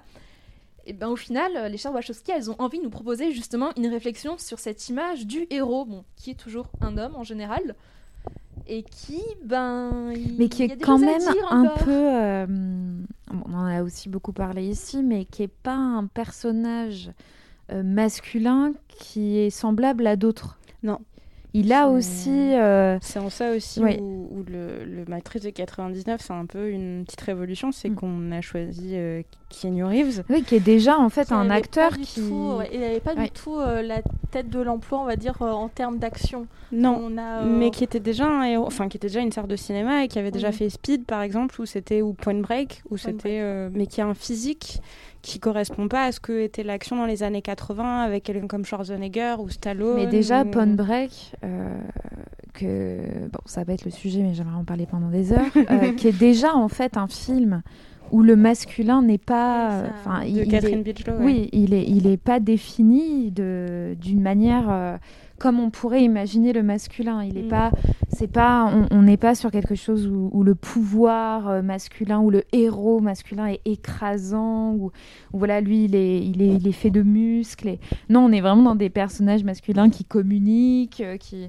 ouais, qui vont aussi se dire les choses. Et je trouve qu'effectivement le, le, le fait de caster Keanu Reeves, qui a déjà ces antécédents-là et qui est déjà en lui-même et qui le prouve à chaque fois qu'on voit une news sur lui, euh, qui, euh, qui a une part, enfin, qui, qui est un, une masculinité qui n'est pas énormément représentée en fait euh, dans le cinéma Non, de c'est- l'action. C'est euh. quelqu'un de qui a l'air, en tout cas, sa persona publique a l'air, c'est vraiment l'espèce de, de Saint Bernard. euh, il a l'air. Non, mais j'adore Reeves, mais il a l'air super euh, doux. euh, Il a Bah, un peu le, il- le il- passe-partout en fait. Oui. Surtout dans les années 90 où il avait un visage très fin, très lisse. voire féminin, on peut aller féminin. jusque là. hein. Mais Euh, oui, carrément, on peut aller euh, quand je dis Saint-Bernard, c'est pas négatif du Non, tout. non, non, mais on- imagine bien. À chaque fois que, notamment les, les, les articles américains, de, un peu people ou juste cinéma, quand ils font des articles sur Keanu Reeves, t'as l'impression qu'il va sauver l'humanité avec sa bonté à chaque fois. Donc c'est Oui, parce qu'il a, a a- qu'il a accepté de se prendre en photo avec des fans, ou juste, bah, c'était pour John Wick euh, 4 qui a été tourné euh, à Montmartre. euh, Il a dernière. tenu Il les- a aidé ouais. les techniciens à porter, euh, à- porter les caméras euh, sur, les, sur escaliers de Montmartre et on en a entendu pendant trois mois avec tout plein d'articles en Oui. mode euh, Keanu Reeves c'est le plus gentil. Et- Bah, pour et, le dernier Matrix aussi, il me semble qu'il a amené toute une partie de son équipe qui avait travaillé avec lui sur le film, donc son agent, son cascadeur, son machin et tout. Euh, il leur a payé euh, une espèce de week-end autour de la première du film, un, un gros voyage et tout. Et euh, il me semble que c'est sorti il y a pas longtemps qu'il avait donné une partie de son salaire Ouais. du premier Matrix Ouais, ouais. euh, à je ne sais plus quelle œuvre de charité. Oui, oui, oui, oui. Je oui. sais pas si c'était pas pour la lutte contre le sida je ou crois quelque chose que comme ça. Enfin, je crois que C'est c'était ça un aussi. truc. euh, Mais il me semble qu'il s'était aussi battu avec la production pour que les, euh, ceux qui faisaient euh, les, euh, les effets spéciaux dans Matrix soient, euh, enfin, que leur salaire augmente parce que c'était quand même le cœur du film, euh, les effets spéciaux. Ouais. Donc euh, quand il avait vu leur salaire, il était assez euh, en colère par rapport à, à tout le boulot qu'ils effectuaient et au salaire qu'ils avaient. Donc il avait vraiment, il s'était battu pour que du coup leur salaire augmente. Donc je sais voilà, pas si c'est une il- histoire il vraie, traîne- mais j'avais lu quelque chose comme ça. il se traîne un petit peu cette image très euh, même même maintenant qu'il est enfin c'est quand il est dans sa cinquantaine hein, euh, il a ce truc un peu 58 ans. exactement. voilà il a ce truc très gendre idéal euh, très euh, alors que c'est vrai qu'au début ben, dans les années 90, euh, je- la seule, euh, la seule- l'autre masculinité un peu comme la sienne, je pense à Leonardo DiCaprio dans C'est ce que j'allais dire. ouais. qui est limite. euh, Mais on est dans ces années-là, puisque Point Break aussi oui, sort dans les années exactement le- 90. la même décennie, ouais. Euh, on est après les années 80 où on a Schwarzenegger, Stallone. euh, Stallone, qui sont des représentations de, euh, du, de, de l'Apollo, euh, du, du masculin. La euh, virilité à l'état pur. en fait. exactement, Bah, c'est qui ne pleure pas, qui se bat, qui ont qui des est biceps euh, énorme, ils peuvent casser des Bah, chaises c'est avec le leurs bras. triomphe de l'Amérique euh, Tout à fait. par la virilité de l'homme. Les seules fois où il pleure, c'est peut-être euh, bah, dans Stallone, dans Rocky, quand sa femme euh, meurt. Ouais. euh. Et encore, du coup, c'était euh, bien, bien après les années euh, 90, du coup. ouais, bah, voilà. Oui, et, et, et où on est aussi face à un homme qui vieillit, donc c'est un peu, il est plus, il a plus la même place, on va dire, dans la société. Mm. Et, euh, et effectivement, on a ce, ce truc dans les années 90 avec les films qui ont le plus fonctionné, euh, effectivement, Titanic. Et... Faut bien que je le place à chaque fois. et, euh, et voilà. Et, et effectivement, il y a ce, rien que déjà ce, ce look, euh, voilà, avec les, les traits un peu plus fins. euh, Enfin, dans le, de le Matrix 1, il est, Oui. il est super fin, Kenny Reeves. Et en plus, ce manteau qu'il. Bah, lui et Trinity, qu'il ça- est- en limite, on dirait des jumeaux. Ouais. Quoi. Ils sont très. Quand ils sont sur, ce look androgyne, euh, en cuir et en sky, là, avec les lunettes. Ils ont cette coupe de cheveux. Et c'est vrai que oui, Keanu Reeves, c'est un peu un départ. Moi, il me rappelle plus le Keanu Reeves de euh, un film que j'adore, My Own Private Idaho de Gus Van Sant, avec euh, River Phoenix, qui lui aussi avait un physique euh, qui est mort malheureusement en 93, mais qui avait un physique aussi comme ça, très très fin, voire androgyne, et qui présentait une autre forme de masculinité. euh, Et c'est pour ça aussi que ce n'est pas euh, déconnant quand on voit euh, des analyses qui aujourd'hui évidemment on apporte un regard et un contexte différent, mais quand effectivement on revoit Matrix euh, aujourd'hui, alors même que les notions de genre changent et, et bougent et sont en constant mouvement, et après euh, la transition euh, des réalisatrices, de, voilà, de, de, de revoir le film par le prisme de la transidentité ou juste du, du genre en, lui-même pour toutes les raisons qu'on vient d'évoquer. Oui, et même euh, enfin, le, le, genre sous, à toutes ces étapes, que ce soit l'expression du genre, l'identité du genre, c'est vraiment, oui, c'est pas, comme tu dis, c'est pas déconnant que, que après, justement, que les- euh, la transidentité des, des sœurs Wachowski euh, se soit annoncée au, public, euh, c'est pas, pas déconnant que les gens remettent une couche euh, d'analyse à Matrix qui était déjà pas mal chargée euh, quand même en, théorie. D'ailleurs, Pauline, tout à l'heure, tu as utilisé euh, le mot look et vous avez. euh, Lisa, tu as parlé des vêtements des personnages. Donc, ce qu'il faut savoir, c'est que pour les gens qui s'intéressent un peu à la haute couture, on s'est aperçu. Bon, je m'y connais pas énormément en mode, mais on s'est aperçu ces dernières années que ben, 20 ans après le film, il y a eu un peu un retour euh, chez certaines marques sur les podiums du cuir, du vinyle, du noir, des longs manteaux. Et du coup, ben, la costumière, Kim Barrett, elle a été interviewée par le magazine Glamour et elle a déclaré à ce moment-là, donc je cite, Je pense que Matrix est de nouveau à la mode parce qu'on traverse une révolution. Les personnages les plus forts de Matrix sont des femmes. Elles avaient une mission, elles avaient besoin de vêtements dans lesquels elles pouvaient travailler tout en ayant fière allure, et on commence à retrouver cette dimension fonctionnelle dans la mode. Donc dans un sens, bah, les costumes de Matrix qui justement sont assez similaires entre ceux des hommes, ceux des femmes, qui sont super stylés et qui donnent une apparence super badass quand même euh, bah, aux femmes, bah, aux hommes aussi.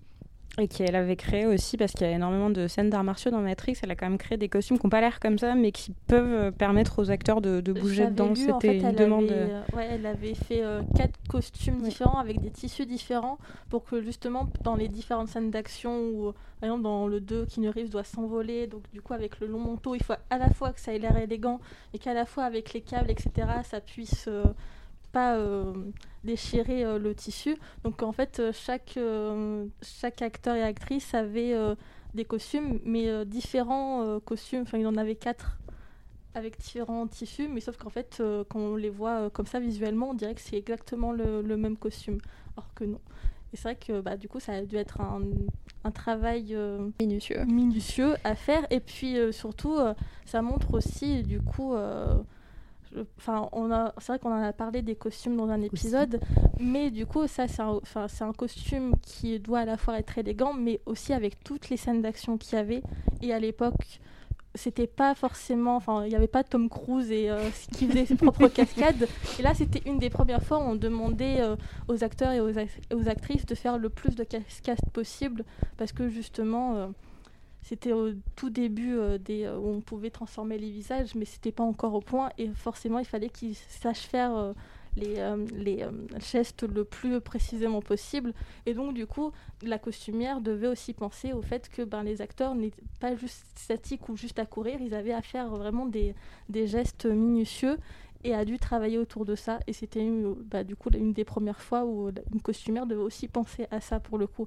Ce qui est super intéressant, euh, je trouve, parce que bah, Matrix a vraiment révolutionné partout, même dans les costumes finalement. Ouais, je pense que pardon, mais juste pour rebondir, ils ont défini aussi le parce que le, le costume doit aussi représenter un quelque chose de futuriste, mais possible, euh, pas euh, voilà, enfin, Pas faut- Star Trek 4. Voilà, exactement.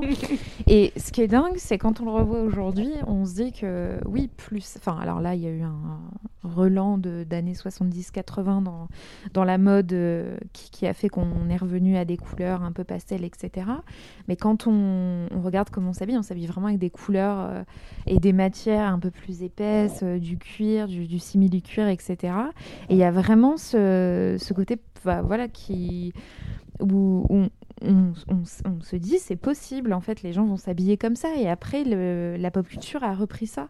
euh, de, du fait que les personnages s'habillent, euh, si jamais ils sont dans un futur proche, ils s'habilleraient comme ça, Tr- très minimaliste. euh, ils abandonnent voilà, tout- toute la surtout, superficialité. Surtout même pour le marketing, par exemple, c'était très facile pour les fans de refaire le costume de ouais. Neo, de Trinity.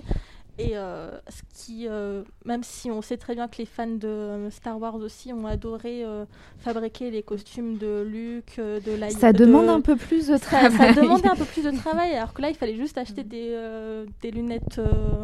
Euh, des lunettes noires, un long manteau noir, et c'est bon, tu pouvais être Néo. Et c'est vrai que ça a apporté aussi ça dans la pop culture, c'est on, on pouvait représenter les personnages, mais à faible coût, et c'était très très facile du coup de Bah, les représenter. D'ailleurs, euh. euh, j'étais extrêmement outrée parce que je regardais. euh, moi, j'ai découvert euh, Buffy contre les vampires, bon, dont justement vous avez enregistré un épisode dessus. On dirait que si on fait un épisode juste pour faire la pub des autres épisodes, c'est pas le cas. hein. J'ai découvert du coup récemment euh, Buffy contre les vampires et euh, dans la dernière saison, il y a un personnage qui à un moment, bon, c'est un peu un, un loser, hein, et le mec il est habillé, je crois, tout en noir avec un long manteau noir et euh, il est quand même salement vanné sur le fait euh, qu'il bon, lui dit un peu. euh, tu te prends pour Néo dans Matrix ou bien Moi j'ai fait non, c'est c'est à la mode, c'est une tenue tout à fait portable. J'ai vu un TikTok euh, pour la sortie, du, enfin qui, est euh, qui a beaucoup été partagé au moment de la sortie du, du Matrix 4 où c'est une nana qui est habillée avec un, un espèce de, de pantalon simili-cuir, des boots euh, qui, qui sont très à la mode, qui est revenu via Prada justement, qui a dû sentir le, le vent tourner, donc des, des espèces de grosses boots un peu militaires là, et un manteau en cuir. Et elle avait mis des lunettes. Et elle avait dit quand j'arrive au cinéma et qu'on me dit vous allez voir Matrix, alors que pas du tout. Et ça je me suis dit bah oui, clairement c'est vraiment le look quoi, alors qu'elle habillée comme dans la Bah, vie de tous les jours. Ce qui prouve l'héritage euh, de Matrix, euh, enfin même dans la mode, mais aussi euh, justement chez des générations, bah, justement de les- la génération dite Z qui utilise euh, énormément euh, TikTok. J'ai l'impression d'être très vieille quand je dis ça, mais euh, Jeune. mais oui, mais qui s'est revenu avec ce qu'ils appellent ce, ce style entre les années 90 et les années 2000, le Y2K. Ouais. Je n'oserais pas le prononcer, donc je dis juste les lettres. Mais donc, euh, c'est toute cette génération qui découvre, euh, bah, qui découvre euh, Matrix, entre autres, et donc qui se réapproprie ces codes-là, et qui a- il y a un peu. c'est un peu aussi.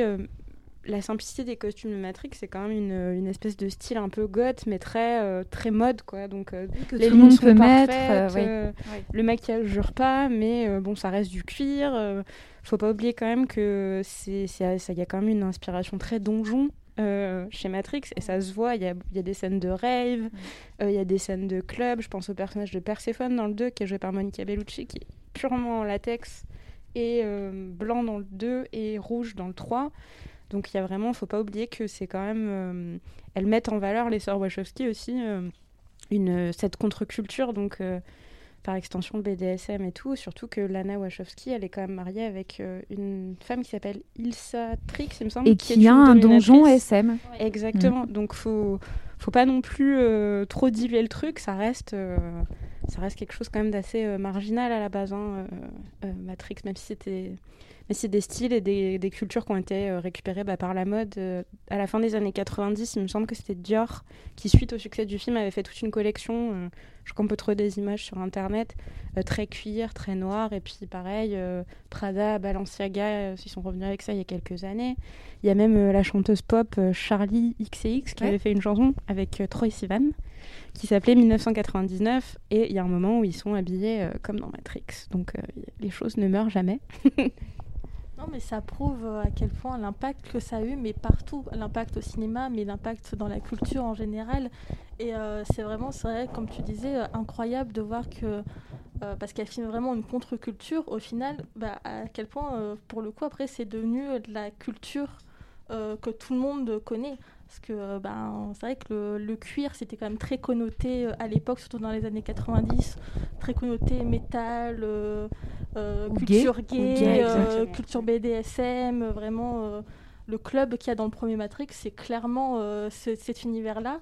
Et au final, de voir qu'il y a des, il y a des, il y a des entreprises comme Prada qui, bah, du coup, les met mais pour tout le monde. C'est euh, c'est quelque chose d'assez. euh, Bah, surtout ça- de voir qu'il y a quand même des kids qui sont relativement jeunes, qui se réapproprient euh, peut-être sans tout le bagage de Matrix, mais qui s'approprient ce style et qui sont à l'aise dedans. euh, c'est quand même, euh, je pense que ça doit être euh, assez surprenant euh, à voir euh, 20 ans plus tard. Quoi.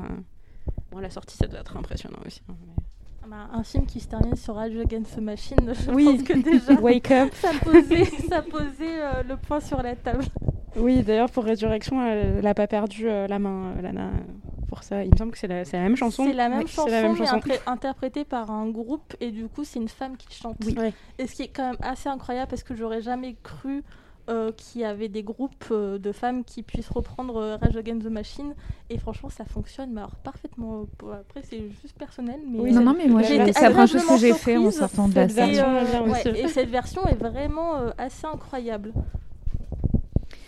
Euh, bah, du coup, avant de passer totalement euh, au, au 4, puisqu'on a un petit peu parlé du 3, est-ce que vous aviez des choses à rajouter sur le 3 en sachant qu'on a fait un beau melting pot du 2 et du 3 et qu'on a globalement. euh, Moi, j'avoue que le 3, je suis... c'est celui avec lequel j'ai le plus de mal. C'est un que j'aime vraiment pas beaucoup, je pense, parce que il y a aussi, et c'est une critique, je pense, qui, peut fait, qui a pu être faite pour le 4, c'est que je pense que les gens se sont tellement aussi. Euh, habitués à une. ils ont tellement aimé une esthétique, mais qui était celle de la matrice et pas celle du monde, du vrai monde. Et le 3 se passe euh, énormément dans le vrai monde, et on est plus sur cette espèce de film de science-fiction. Euh, donc où ils sont, euh, c'est plus, euh, c'est pas la ZAD, mais ils sont plus dans ce style très, qui, qui est aussi dans le Cloud Atlas avec de la laine, des vêtements recyclés, euh, beaucoup de trucs un petit peu bab. Euh, en fait, un peu. c'est ça, c'est- euh, ça, c'est donc c'est cette autre esthétique et très mécanique parce qu'il y a énormément de machines et eux ils sont ils ont des espèces de ils sont plugués de partout, ils ont des espèces de petits je- Puis c'est vrai que là où la ma- dans la matrice, ils sont très bien habillés, très Oui. bien coiffés, très lisses. Quand ils sont dans le monde réel, et ben il y a de la transpiration. Enfin, il y a vraiment quelque chose qui se dégage qui est pas du tout euh, l'aspect euh, l'aspect tout lisse de la matrice. C'est, euh, je pense que oui, les gens ont pu être déçus de ce côté-là. qui est plus ça et qu'aussi il y, a- bon, y a énormément d'effets spéciaux. Euh, on voit beaucoup les machines, il y a beaucoup de batailles et pour moi on est vraiment sur les prémices de ce qui se fait, euh, qui, s'est fait beaucoup après, surtout une fois que euh, le euh, Marvel Cinematic Universe euh, un petit peu dominé le monde. C'est que la le dernier acte du film, c'est une espèce de ce qu'on pourrait dire une espèce de bouillie visuelle où tu te déconnectes un peu du truc et tu t'attends que ça se finisse en fait. Et c'est vraiment dommage parce que moi j'ai rien contre la partie euh, dans le monde euh, SF que j'aime beaucoup, c'est une esthétique euh, qui, me plaît plutôt. Dans le 2, justement, il y a cette scène qui, bah, qui pré pressent Sense8, où euh, Oui. cette fameuse scène de sexe entre euh, Neo et Trinity, et en même toute temps, cette séquence est incroyable. voilà, la communion de toute cette poche de la résistance, euh, c'est assez beau. L'apogée de l'idée de la mise en scène va se faire dans, dans Sense8 avec. si- tous les gens qui l'ont vu s'en souviendront. toute Avec leur beaucoup vie. de scènes d'argile, la- des gens merveilleux. ouais, ouais, exactement.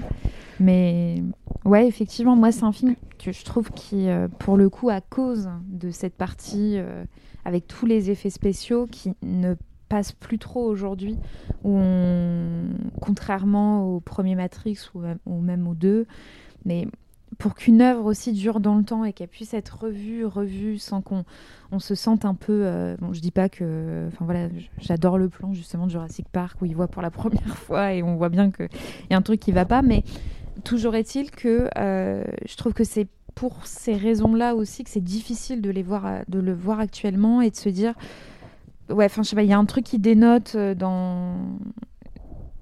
Ouais, dans cette, euh, dans cette esthétique qui en plus fait pas preuve de, de grande mise en scène non plus. On est euh, vraiment vers quelque chose d'en dessous. la, la saga nous habitue à autre chose. Et c'est vrai que c'est un peu décevant.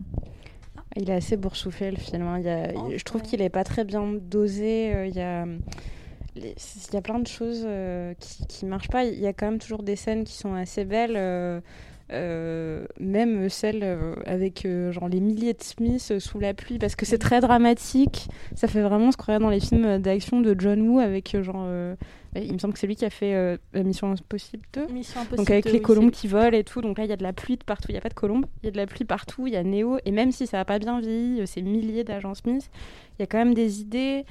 Quand Néo perd la vue aussi dans, le, dans le vaisseau, il y, a- il y a quelques trucs qui, qui marchent, même sur euh, Zion, donc euh, la, la planète, le monde où ils habitent. La ville, je crois. La ville, c'est ça. ville euh, où il y a tous les restes d'humains. euh. Exactement, il y a des choses qui marchent, il y a quand même des co- ces connexions, mais qui sont déjà dans le 2, entre euh, les membres de l'équipage de Morpheus, Neo euh, et Trinity, euh, et Niobe aussi, qui est introduit euh, dans le deuxième. Et ça, ça marche bien, parce que c'est vraiment la partie humaine, euh, parce qu'il faut quand même qu'on nous montre ces gens, euh, parce que c'est pas que la matrice, il faut qu'on nous montre ces gens, euh, savoir qui ils sont, ce qu'ils veulent sauver, et il faut quand même qu'on les ait, quoi. Donc euh, il y a vraiment ce- ces interconnexions familiales ou famille trouvée, c'est aussi un, un sous-texte très LGBT, plus, mais ça, ça marche assez bien. Après, tout le reste, c'est c'est quand même c'est quand même assez euh, laborieux euh, même euh, je sais plus si c'est le dernier plan mais le, le ciel arc-en-ciel euh, il fait un peu mal à la tête même si j'adore l'idée de, de, de peindre le ciel arc-en-ciel mais ça, ça fera vraiment mal à la tête quoi Bah, En fait, moi je suis assez d'accord avec vous si on prend juste le film seul. Je pense que c'est un des films que, qui me plaît le moins dans toute leur filmographie. Mais d'un autre côté, en fait, si on le. Parce que déjà le 2 et le 3 ont été tournés en même temps. Ils ont, ils ont vraiment tout tourné euh, d'affilée. Et pour moi, clairement, on peut pas voir le 3 sans avoir vu le 2. Mais euh, en fait, pour moi, le 2 et le 3 devraient être. euh, Enfin, euh, on devrait les voir ensemble. Je suis Parce d'accord. qu'ils ne peuvent pas. Enfin, le 3 ne, ne peut Mais de pas. toute façon, j'avais lu que c'était l'idée de base, Ouais, euh, mais, euh, pour moi, c'est pour façon ça que déjà, Tarantino et Kill ça Bill, que ça devait être un, une œuvre, enfin un film en, en un bloc. Et euh, alors bon, je l'ai lu euh, dans deux trucs et puis après un autre truc contredisait ça, mais enfin bon, euh, je l'ai quand même lu deux fois, donc il doit y avoir du vrai là-dedans, mais qu'en fait elles avaient justement prévu de de faire qu'un seul film et pour des raisons à la fois budgétaires, euh, pour les acteurs, etc., pour le montage après, c'était plus simple et pour le vendre après aussi, niveau distribution dans les ça salles et pour que plus voilà pour tout ça et puis est-ce que les gens vont aller voir un film de 4 heures et 4 heures et demie demie. Bon, alors que 2h, 2h15, euh, les, les gens vont plus se déplacer. Mais en tout cas, oui, j'avais, j'ai lu ça plusieurs fois, dans, beaucoup plus dans des sources américaines d'ailleurs que, que françaises, qu'il y aurait eu l'idée à la base d'un, seul bloc. Et effectivement, si on les voit, euh, genre, on se dit ce soir, je vais me faire Matrix 2 parce que le mois dernier, j'ai vu Matrix 1, peut-être qu'on va être beaucoup moins réceptif au 3. Ouais. Bah, en fait, c'est ça. Pour moi, c'était déjà une mauvaise idée de sortir le 2 en mai le 3 en novembre. Il y a eu trop de temps en- entre. Et puis surtout, après, moi, je trouve que le film, visuellement, je suis tout à fait d'accord avec toi, Lisa. D'un autre côté, euh, pour ce qui parle, moi, je trouve quand même qu'il a vraiment des choses à... Il n'y a pas que des mauvaises choses. C'est clairement euh, ce qu'elles voulaient faire depuis le début. Enfin, Matrix 1 nous, en- enfin, nous, prennent par la, nous prend par la main et pour nous montrer, euh, enfin, pour nous dire des choses. Mais après, c'est vrai que dès le 2, elle nous laisse totalement en mode bah, maintenant débrouillez-vous avec ce qu'on vous propose.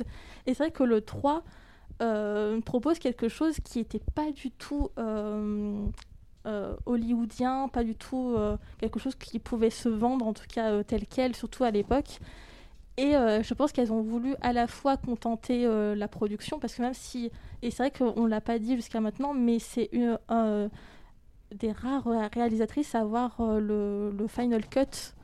Et euh, ça, surtout vrai, oui. maintenant, c'est quelque chose vraiment de rare. Donc c'est vraiment qu'elles ont, elles ont le droit de regard sur le montage et elles sont à décider vraiment le montage, euh, comment il sera, euh, comment il sera montré euh, au cinéma. Donc euh, ce qui est vraiment quelque chose de très rare. Et euh, je pense qu'elles ont voulu à la fois euh, ben, démontrer qu'elles pouvaient euh, toujours vendre autant d'argent que le premier Matrix, mais à la fois aussi elles avaient des choses à dire et elles voulaient exactement le dire. Et c'est pour ça que dans le l'essai qu'on vous a parlé tout à l'heure de Erwan Desbois, il dit quelque chose qui pour moi, enfin vraiment, pour moi c'est révolution, c'est qu'en fait c'est deux histoires distinctes qui, ne peuvent pas se, qui ne pourront jamais fusionner. D'un côté, il y a Neo qui, euh, du coup, a fait son choix d'élu et a décidé de, de clairement de plus être dans le système de la matrice qui lui demandait ben, de, de faire le choix de, recommencer une nouvelle matrice. Donc, ça veut dire de recommencer euh, une aliénation des humains. Il lui a décidé, au contraire, de non, de faire la paix avec euh, les machines pour que les machines et les humains se, puissent cohabiter ensemble. Et d'un autre côté, il y a les humains qui, pour eux, même s'ils ne le savent pas, parce qu'ils ont l'impression d'être en liberté, euh, sont totalement dans la prison de la guerre et euh, ne peuvent pas voir en fait euh, qu'ils sont dans une sorte de matrice, même si c'est plus vraiment le cas. Et en fait, ces deux points de vue ne pourront jamais cohabiter. Et je, en ça, quand on prend le, le film de cette façon-là, c'est vrai qu'il est super intéressant. Mais comme toutes les choses que vous avez dit, bah, du coup, c'est vrai qu'il ne pourra jamais vraiment fonctionner finalement. Mais est-ce que c'est est-ce que c'est son but de fonctionner? Je sais pas. Ouais, Vous avez 4 rapport heures. à- c'est ben, c'est exactement ce que disait justement Lana Wachowski, je crois. Je vérifie juste si c'est Lana. Euh, bah, justement, qui disait qu'elle avait envie de créer euh, toute une, euh, une réflexion sur euh, le blockbuster, sur le film, euh, sur plein de choses. Et ben c'est exactement ce que tu viens de dire, Laura. Juste que ça a été confirmé par Lana Wachowski. Du coup, enfin, du moins dans les intentions. Après, c'est à vous de juger si vous trouvez ça réussi ou pas. Mais dans les intentions de Lana Wachowski, c'était bah, exactement comme Laura l'a très bien expliqué d'ailleurs. Oui, après, euh, je, je, suis pas, euh, je suis euh, pas d'accord avec ce que tu viens de dire. C'était très détaillé d'ailleurs, merci. Mais c'est juste qu'il y a un moment où il y a un, film, c'est quand même un produit fini, et je trouve que le produit fini, il y a, vraiment un manque, il y a vraiment la balance, c'est pas là quoi. C'est vraiment sur le 3, c'est c'est vraiment flagrant. Mais euh, et oui, c'est peut-être moi aussi un de ce- ceux que j'aime le moins de toute leur filmographie. Beaucoup de gens pourront dire ça pour Jupiter ou pour euh, Speed ou, et tous les autres. Mais euh, pour moi, il y a dans le 3, il y a. Mais je, je, ça marche pas, pas totalement, donc, euh, donc je suis pas non plus euh, imperméable au film. Mais c'est vrai que le produit fini est quand même pas. je, je suis pas convaincue à 100%. Quoi. Mais euh, il n'empêche qu'au box-office, ça a quand même. euh, Enfin, la trilogie, euh, Oui. en tout cas, la trilogie à la base, Oui. a La quand même très, très bien mais c'est marché. vrai que le 3 euh, a fait le, le plus mauvais entrée, euh, Score, en tout ouais. cas avant Matrix Résurrection, qui du coup euh, vraiment On va en- enterré, on va oui, enterré, euh, la, la franchise. Mais euh, c'est vrai que le 3 a fait le- la plus mauvaise entrée euh, de, de la- toute la trilogie, parce que justement, déjà dès le 2, les fans étaient vraiment déçus. Euh, par la proposition, déjà tout avec euh, la question qu'est-ce que le choix, l'architecte, etc. Ça a vraiment perdu euh, tous les fans qui s'attendaient pas du tout à ça. Et c'est vrai que ben il s'est passé six mois entre les Et deux. les critiques et, euh, presse étaient quand ouais. même assez. euh, assez, violentes, assez rudes, Ouais. ouais. Oui, on était, on était clairement sur la mort de.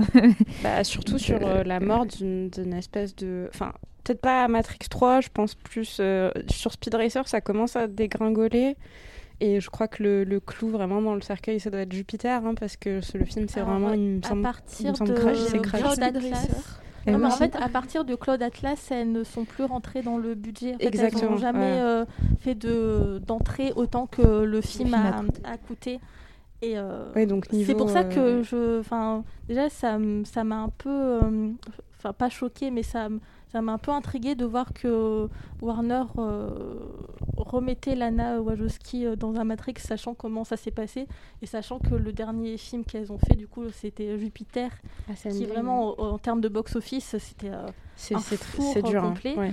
et je me suis dit, comment ça se fait que, surtout à cette époque où vraiment les réalisateurs, surtout à Hollywood, que, deviennent un peu des, une sorte de marionnettes et que c'est sur vraiment les productions qui. euh, qui euh, Bah, c'est ce qui s'est passé pour. Sense8.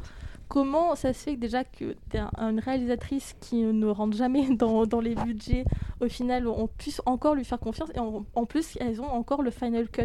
C'est pour ça que les Wachowski sont vraiment des, membres à part du système hollywoodien parce que déjà de de un de enfin à part Matrix elles ont jamais eu euh, eu des, euh, des films qui ont très bien fonctionné au box office et en plus de ça on leur accorde le final cut chose que bon à part si tu t'appelles Spielberg ou Scorsese on ne va jamais t'accorder aujourd'hui Et plus, euh, Spiel- vraiment, et euh, plus Spielberg que Scorsese, Ouais, d'ailleurs. oui. En En plus, ce qui plus, s'est passé avec oui. Netflix. euh, Eh bah, c'est une très belle transition pour aller vers la 4. Non, Manon, dis-nous. Non, je voulais juste dire que ça n'avait pas commencé comme ça pour elles euh, à la base, parce que quand elles ont écrit Assassin, moi j'avais lu, alors c'était peut-être dans le l'essai justement de Erwan Desbois, qu'elles avaient écrit Assassin, qui avait un script qui retrouvait un peu un concept d'univers parallèle, des interactions entre personnages issus de mondes différents et tout. Bon, c'est quelque chose qu'on a retrouvé dans Matrix, c'est quelque chose qu'on a retrouvé dans Sense8.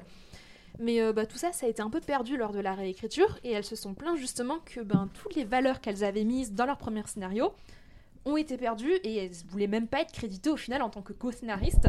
Ça les gênait parce qu'elles trouvaient que ça représentait vraiment pas ce qu'elles voulaient faire et les thématiques dont elles voulaient parler. Du coup, bah, au final, je trouve que c'est une belle évolution parce qu'elles sont passées de, euh, de meufs qui arrivent pas, enfin qui sont frustrées parce qu'on a complètement réécrit leur script, à au contraire meufs qui imposent tellement leurs idées qu'on finance euh, Ah, mais, euh, tout ce qu'elles veulent, même quand c'est super risqué. C'est assez impressionnant, surtout que même à partir du, du premier Matrix, pour le 2 et le 3, elles ont signé avec Warner euh, une clause de no press. Ça veut dire qu'elles ne, enfin, elles ne voulaient absolument pas participer au marketing Oui. du film, alors que bah, c'est quelque chose qui euh, se fait euh, depuis euh, longtemps. C'est que bon, il y a les acteurs qui sont vraiment qui prennent part au- à la presse et euh, comment vendre le film, mais il y a aussi les réalisateurs et réalisatrices qui doivent faire toute une tournée de, de, de presse Du pour parler du ouais, film, pour ouais. dire ah ben mon film il est génial, et elles, elles ont décidé que non, elles tenaient plus à leur an- anonymat que à leur euh, qu'au fait de parler du film, et pour elles en fait les films parlaient d'eux-mêmes, donc elles n'avaient pas besoin d'en Mm. parler plus que ça. Et c'est quand même assez hallucinant de d'avoir euh, des réalisatrices qui ont à ce point du poids pour que même la Warner qui est quand même un gros studio, euh, leur euh, accorde ce truc. Bah, bah non, en fait, euh, elles vont pas du tout faire euh, de presse. Mais il me semble que d'ailleurs c'était pour le 2 que ça s'était posé la question. Et elles, euh, enfin, c'était avant de faire un deuxième, c'était non, on veut vraiment pas faire de presse. Si on fait, faut- si vous nous faites faire de la presse, on fait pas de film. Donc elles ont vraiment imposé ça. Et puis pour ce que le contrôle total artistique, euh, c'est quelque chose qui a été fait sur Bound aussi justement à cause de, du script de Assassin. Euh, C'est ce qui les a confortés dans l'idée de, de réaliser, d'écrire euh, et d'écrire Bound. Et je pense que pour refaire la transition sur le 4, euh, il y a aussi ce sous-texte de oui, on le fait pour le, parce que euh, les franchises maintenant, c'est la seule forme de rentabilité euh, dans le système hollywoodien. Mais je pense qu'aussi qu'il y a un moment où Warner, et ils en parlent, euh, Smith et Neo en parlent dans le, dans le 4, c'est de toute façon Warner l'aurait fait avec ou sans, Ou sans vous. elle. Donc je pense que Lana Wachowski, qui est seule sur le projet, Lily, elle n'est pas là, euh, enfin qui, qui l'a coécrit avec euh, d'autres personnes, dont David Mitchell qui avait écrit euh, le roman euh, qui est inspiré de Cloud Atlas. Je pense qu'elle s'est plutôt dit, Lana Wachowski, ben non, bah du coup ça, ça va Ouais, être fait en fait, avec moi parce que je veux pas qu'on dénature. je veux pas qu'on dénature euh, mon œuvre, c'est mon œuvre. Mais même dans les, les premières euh, interviews, en fait, c'est depuis Claude Atlas et du coup depuis la transition de Lana qu'elles ont décidé de refaire euh, de la presse. Et euh, je pense aussi ça, c'est pour ça qu'il y a eu autant de, discussions autour des Wajowski parce que du coup on les voyait plus et on savait pas ce qu'elles devenaient et euh, ça a fait tout un truc euh, et tout des bad buzz etc. Et c'est vrai que depuis Claude Atlas du coup elles ont redécidé de participer euh, au marketing des films et pour Résurrection Lana a vraiment été assez clash en disant que de toute façon Matrix avait un début, un milieu et une fin. Et en fait, pour elle, ça n'avait aucun sens de repartir sur quelque chose, la matrice, Néo, etc. Parce que pour elle, en fait, Néo avait une histoire qui était terminée. Et à partir de ça, c'est pour ça qu'on peut reprocher plein de choses à Résurrection, mais c'est vrai qu'elle a tenu à quelque chose, c'est son histoire est terminée, mais qu'est-ce que je peux en faire? Et c'est Mhm. en ça que Résurrection est très intéressant finalement, parce que ça propose autre chose. Et c'est vrai que du coup, ça n'a rien à voir avec euh, ce qui a été fait dans le passé, parce qu'en plus, elles ont eu une évolution. Enfin, euh, le premier Matrix a plus de 20 ans, et là, euh, 20 ans après, elle refait un autre Matrix. Déjà, évidemment, en tant que réalisatrice, là, on a même parlé, elle a déjà changé sa façon de travailler. Avant, elle était très. euh, elle faisait beaucoup de storyboard, elle- vraiment. euh, pour elle, euh, le, toutes les scènes étaient déjà dans sa tête, c'était vraiment carré. Maintenant, elle se laisse vraiment beaucoup plus de liberté, beaucoup plus de fluidité dans la façon de, filmer. Enfin, maintenant, elle laisse aussi les acteurs et les actrices lui proposer des choses, euh, etc. Donc, elle a complètement changé sa façon de travailler, complètement changé euh, sa façon aussi peut-être euh, de voir le cinéma. Et c'est vrai que bah, du coup, bah, Résurrection ne ressemble absolument pas à Matrix, Reloaded ou Révolution. Mais enfin, je pense aussi que c'est d'un côté bien parce que elle ne voulait pas euh, faire ce qui a été fait dans le passé. Elle voulait euh, peut-être avoir aussi euh, une- peut-être pas une autre saga, mais en tout cas, euh, ça, ça a le nom de Matrix, mais pour moi, c'est vraiment autre chose que Matrix euh, finalement. Du coup, Manon, est-ce que tu peux nous résumer un peu euh, Matrix 4 pour euh, recontextualiser? Oui, bien sûr. Alors, euh, donc euh, Matrix 4, Matrix euh, Resurrection, qui est sorti en décembre dernier, donc décembre 2021. On va spoiler, donc si vous voulez... euh, Allègrement même, je pense. Je pense. donc si vous ne l'avez pas encore vu, que vous comptez le voir, arrêtez-vous là et euh, vous reprendrez euh, l'écoute plus tard. Si vous ne l'avez pas vu et que c'est pas grave, bah restez et puis euh, les autres restez. voilà. Restez. restez. Prenez la pilule. Bon, du coup, euh, ce quatrième Matrix a été réalisé, comme on le disait tout à l'heure, comme Laura, il me semble que tu le disais, uniquement par euh, Lana Wachowski. Bon, Lily, elle préférait se consacrer à sa vie personnelle, à des projets autres que le cinéma, il me semble. Elle a fait une série euh, en 2019. il me Work in. Progress, ouais. Avec euh, Abby McEnemy, qui est une comédienne euh, lesbienne. Et euh, donc, elle a fait, je sais plus, je crois que c'est Showtime qui fait ça. Il y a eu deux saisons. Donc, euh, c'est. On est plus sur. euh, sur enfin, ça correspond plus au travail, en tout cas, j'ai l'impression que de ce que que- qu'ont fait les Wachowski, au moins depuis Cloud Atlas, avec euh, notamment Sense et tout. Et elle fait de la peinture aussi. Ouais, c'est ça, elle voulait se consacrer à la peinture, apparemment. Elle peint des petits canards. Encore les canards du compte Twitter. Euh, bon, pour revenir du coup au film en lui-même, ça raconte l'histoire. On suit euh, Thomas A. Anderson qui euh, a été ressuscité par les machines, mais ça on le sait pas encore parce que le mec il vit à San Francisco tranquillement en tant que développeur d'un jeu vidéo qui s'appelle justement Matrix. Et ben Thomas, il connaît absolument pas son passé. Pour lui, il a toujours eu une vie assez tranquille, à l'exception qu'il a souvent des visions et la sensation de ne pas être dans le vrai monde, dans le, voilà, le monde réel. Il voit des choses qui lui semblent étranges. Et pour ça, il est suivi par un psychiatre qui lui donne des pilules bleues, évidemment. Euh, Thomas, il est, aussi, euh, il est aussi un peu en crush sur une femme qu'il a remarqué, une femme qui fréquente le même café que lui de manière assez quotidienne et qui ressemble beaucoup à un personnage de son jeu vidéo qui s'appelle justement Trinity. Et elle, elle s'appelle Tiffany. Bon, Tiffany, elle est mariée, elle est maman de deux enfants, il me semble, deux ou trois enfants. Trois enfants. Et euh, bon, un jour, il y a une, il y a une, comment on dit, une alerte incendie dans les bureaux de, de Thomas. Et euh, à ce moment-là, il reçoit un message sur son téléphone de Morpheus. Le fameux. Morpheus, du coup, euh, qui est cette fois non pas un humain, mais un programme bienveillant qui connaît parfaitement son rôle et qui a conscience d'être un programme, euh, qui vient lui apporter la vérité. Et du coup, bon, Néo, il hésite, il est un peu, mais qu'est-ce qui se passe? Je comprends rien du tout. Puis finalement, il accepte euh, de suivre Morpheus et il découvre qu'en effet, ben, cette histoire de Matrix, cette histoire de Neo, ça existe vraiment. Neo, c'est lui, c'est pas Thomas Anderson euh, qui avait quand même, euh, qui était quand même clairement dépressif, qui était malheureux, qui ne se sentait pas à sa place. Puis là, ben, il se redécouvre à travers le personnage de Neo. Il découvre également que Tiffany, donc la femme avec laquelle il sentait qu'il avait un lien très fort, ben, c'est Trinity. Donc il a vraiment eu une relation avec elle dans le passé. Et euh, son but, c'est de ramener euh, Trinity euh, dans la réalité, mais pour ça, il faut qu'elle l'accepte.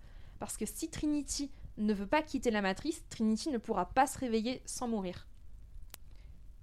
Et bon, il y a toute la suite voilà, de Neo qui va devoir une nouvelle fois bouleverser la matrice, faire apparaître la vérité, libérer un peu Trinity, ou du moins proposer à Trinity de se libérer de son rôle un peu de femme, de femme de- d'un homme qui apparemment est une machine en plus. Bon, c'est pas très clair, mais je crois que c'est un programme informatique de ces trois enfants euh, qui sont peut-être pas vraiment non plus des humains. Et euh, bah, Trinity va choisir de suivre Neo. Puis ils vont faire de la moto. Puis euh, ils- Parce que Trinity couchant. fait de la moto. Ils vont sauter dans rom-com. euh, Et il saute d'un immeuble. C'est ça. Et En puis, feu, euh, à la fin, ils sautent d'un immeuble. Avec un hélico au-dessus. Avec deux hélicos. Et toujours le soleil couchant, c'est important. Ah bah oui, toujours. Puis euh, bon, la Hashtag fin, euh, sunset. À la fin, euh, bah, Neo et Trinity s'envolent, mais ah ben non, parce que Neo il n'arrive pas à voler, et du coup c'est Trinity qui euh, retient Neo devant le soleil couchant. Beau résumé. Oui, j'ajouterais peut-être que, euh, mais on va peut-être euh, parler du truc un peu plus formel, euh, le, film euh, démarre quand même comme euh, est une réplique, en tout cas les premières minutes est une réplique du, du premier Matrix. Et commence vraiment pareil avec l'ordinateur, le code, sauf qu'on n'a ni Trinity ni Neo, on a euh, des nouveaux personnages dont Bugs comme euh, Bugs Bunny, euh, qui est une, une bah, qu'on découvre qui fait partie aussi d'une nouvelle poche de la résistance, donc c'est la version actualisée en fait de cette résistance là qui existe toujours. Et on découvre en fait que la matrice c'est juste une version 2.0 de la matrice qu'on connaissait nous et qui était censée avoir euh, disparu. Euh, et elle est euh, elle est épaulée par justement tout un nouvel équipage. Donc c'est des, en, c'est des- en fait c'est des enfants qui ont grandi comme nous avec la mythologie de Matrix. Euh, Trinity Neo et Morpheus pour eux c'est des contes de faits en fait. C'est enfin c'est des contes ou c'est des légendes. Et c'est euh, donc ils découvrent eux ce, ce signal, euh, ce, ce signal pirate, et donc ils vont le suivre et on se découvre que Bugs, elle est très, euh, elle connaît tout sur la vie de Neo et ses, ses, hum, ses camarades de vaisseau pareil, et donc eux vont essayer justement de retrouver Neo pour, euh, bah, pour, pour euh, se sauver de cette, euh, cette nouvelle matrice. Et donc comme tu disais, entre Morpheus qui n'est plus un humain de chair et de sang mais qui a un programme qui s'appelle un sentient, il me semble. Et donc euh, qui, est, qui est au début, euh, au début est en fait aussi en fait un mélange entre Morpheus et l'agent Smith. Oui. et qui se rend compte par euh, une fois qu'il rencontre Bugs en fait qu'il est un programme et qu'il est un programme qui tourne en boucle jusqu'à ce qu'il trouve sa raison d'être. Sa raison d'être, du coup, c'est de retrouver Neo et de le remettre. euh, Et des meilleurs outfits aussi. Aussi, il faut quand même parler du stylisme du film qui est assez, euh, qui est vraiment top. Moi, j'adore tous les costumes de Morpheus. euh, il est, euh, Il passe d'être habillé en noir tout le temps à il est, toutes il est les couleurs. ouais, il est, en plus, il est joué par euh, Yahya Abdul-Mateen Ouais. II, qui avait joué dans Watchmen et The Get Down de Baz Luhrmann, qui est un super acteur, et Aquaman malheureusement aussi, mais euh, qui porte le costume orange, rose, rouge, euh, toutes les couleurs de l'arc-en-ciel, euh, superbement bien. Donc, euh, Tiens, l'arc-en-ciel, comme par hasard. toujours, c'est le lobby, c'est le lobby, Ne serait-on pas face à un film queer? C'est le lobby. Puis euh, non, juste euh, pour citer un moment quand même, euh, moi je repense à la question euh, du choix. À un moment, Bugs, elle est là en mode oui, il n'y a pas euh, le, le choix, la réalité, machin. Puis elle va un peu dans un discours, puis elle dit la le vrai, le faux et tout. Bah moi je crois pas à la binarité. J'ai, de base, j'ai trouvé ça quand même assez marrant. Ouais, ça, ça commence fort et on est surtout sur quelque chose qui, qui va participer, je pense, au fait que ce soit si clivant dans les débats. C'est que là, adieu la subtilité, on est là, on y va, on, met les mots. Euh, on se retrouve effectivement, pour revenir sur ce que tu disais tout à l'heure, euh, Manon, quand tu nous parlais euh, de tout ce qui était méta, bien que, comme on l'a expliqué, Matrix le faisait déjà bien avant. Là, on est vraiment, on est les pieds dedans et, et on n'y va pas par par quatre chemins. On parle de la Warner, on parle du film qui a eu du succès, donc il faut, euh, il faut évidemment surfer sur ce succès parce que les gens veulent ça, parce que ça rapporte de l'argent. Donc là, coucou Marvel. Euh, c'est à toi qu'on parle. Et euh, oh, clairement, je pense qu'il n'y a, il y a même pas de.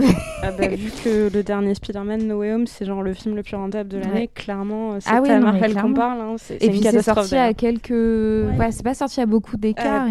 Une semaine. Une semaine Voilà. d'écart. ouais. Là, tu, d'écart. Je pense que Spider-Man a bien enterré Matrix Oui. aussi quand même. hein. Oui, Au c'est box-office, peu- en tout oui, cas. Oui, oui, oui.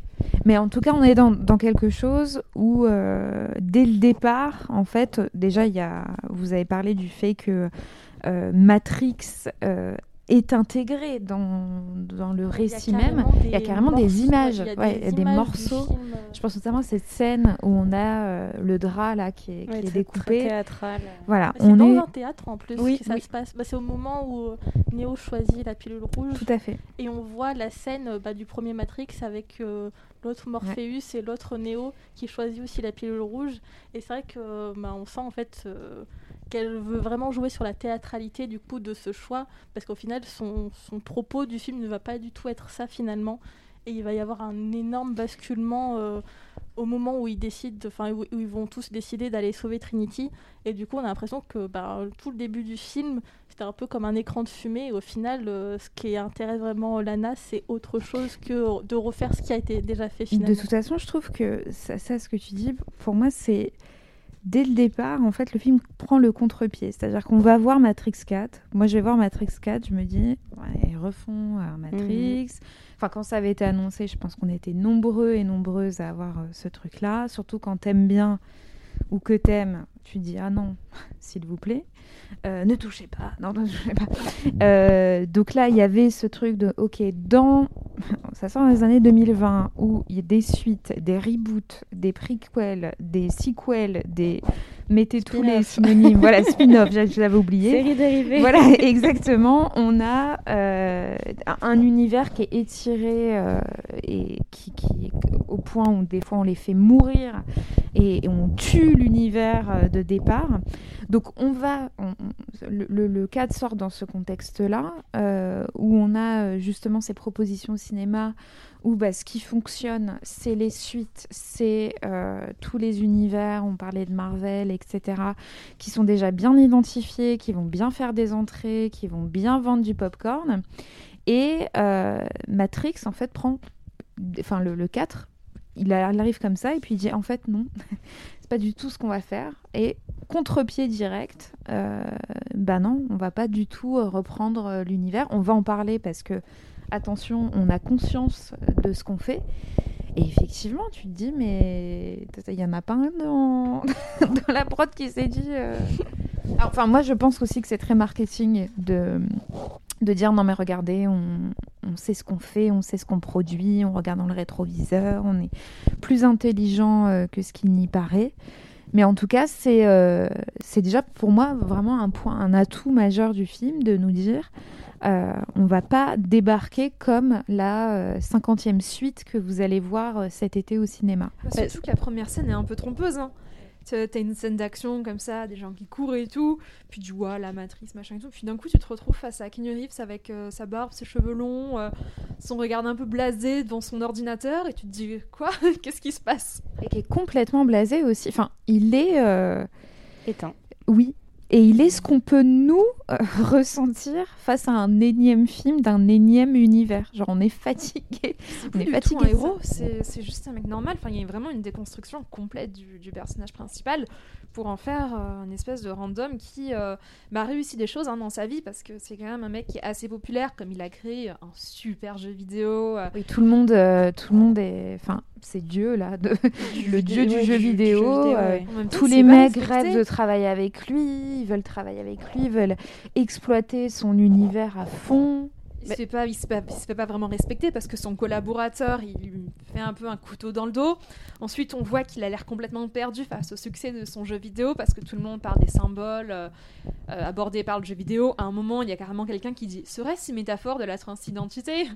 Puis euh, lui, il est un peu, il est un peu perdu au milieu de tout ça. On a l'impression que ça le dépasse complètement.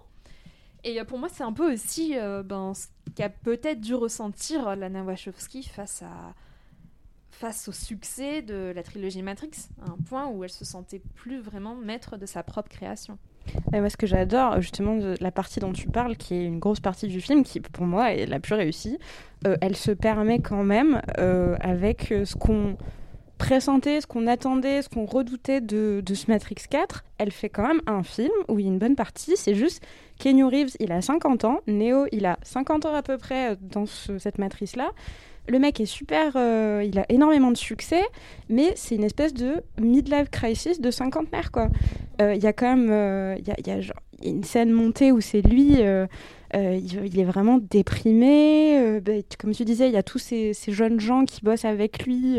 c'est une espèce limite de ce que sont devenus un petit peu les mecs de la Silicon Valley qui sont devenus des, gros patrons d'entreprise, les mecs comme Jeff Bezos ou Mark Zuckerberg et tout. Bon, Neo est plus vieux, mais il y a vraiment ce, truc, pour moi, euh, ça montre aussi que Matrix, ça s'est pas arrêté juste à Révolution, c'est juste un monde qui a continué à évoluer. Et donc du coup, les personnages ont continué à évoluer, le monde a évolué, il est très conscient que, en tout cas, nous, de notre côté, il y a 20 ans de pop culture qui lui sont passés dessus. Et ça, je trouve qu'il l'intègre très bien, et juste se permettre de faire ça sur ce, sur ce film, je trouve ça fou. Genre, euh, Keanu Reeves sur la cuvette de ses toilettes, Keanu Reeves dans sa baignoire avec son petit canard. Euh, Ken Reeves qui boit des lattés, mais qui vraiment euh, est hors sol. Et aussi euh, un personnage qui va chez. Euh, donc le personnage de l'analyste, mais qui va chez un psy quand même. Ben, il y a aussi ce truc de.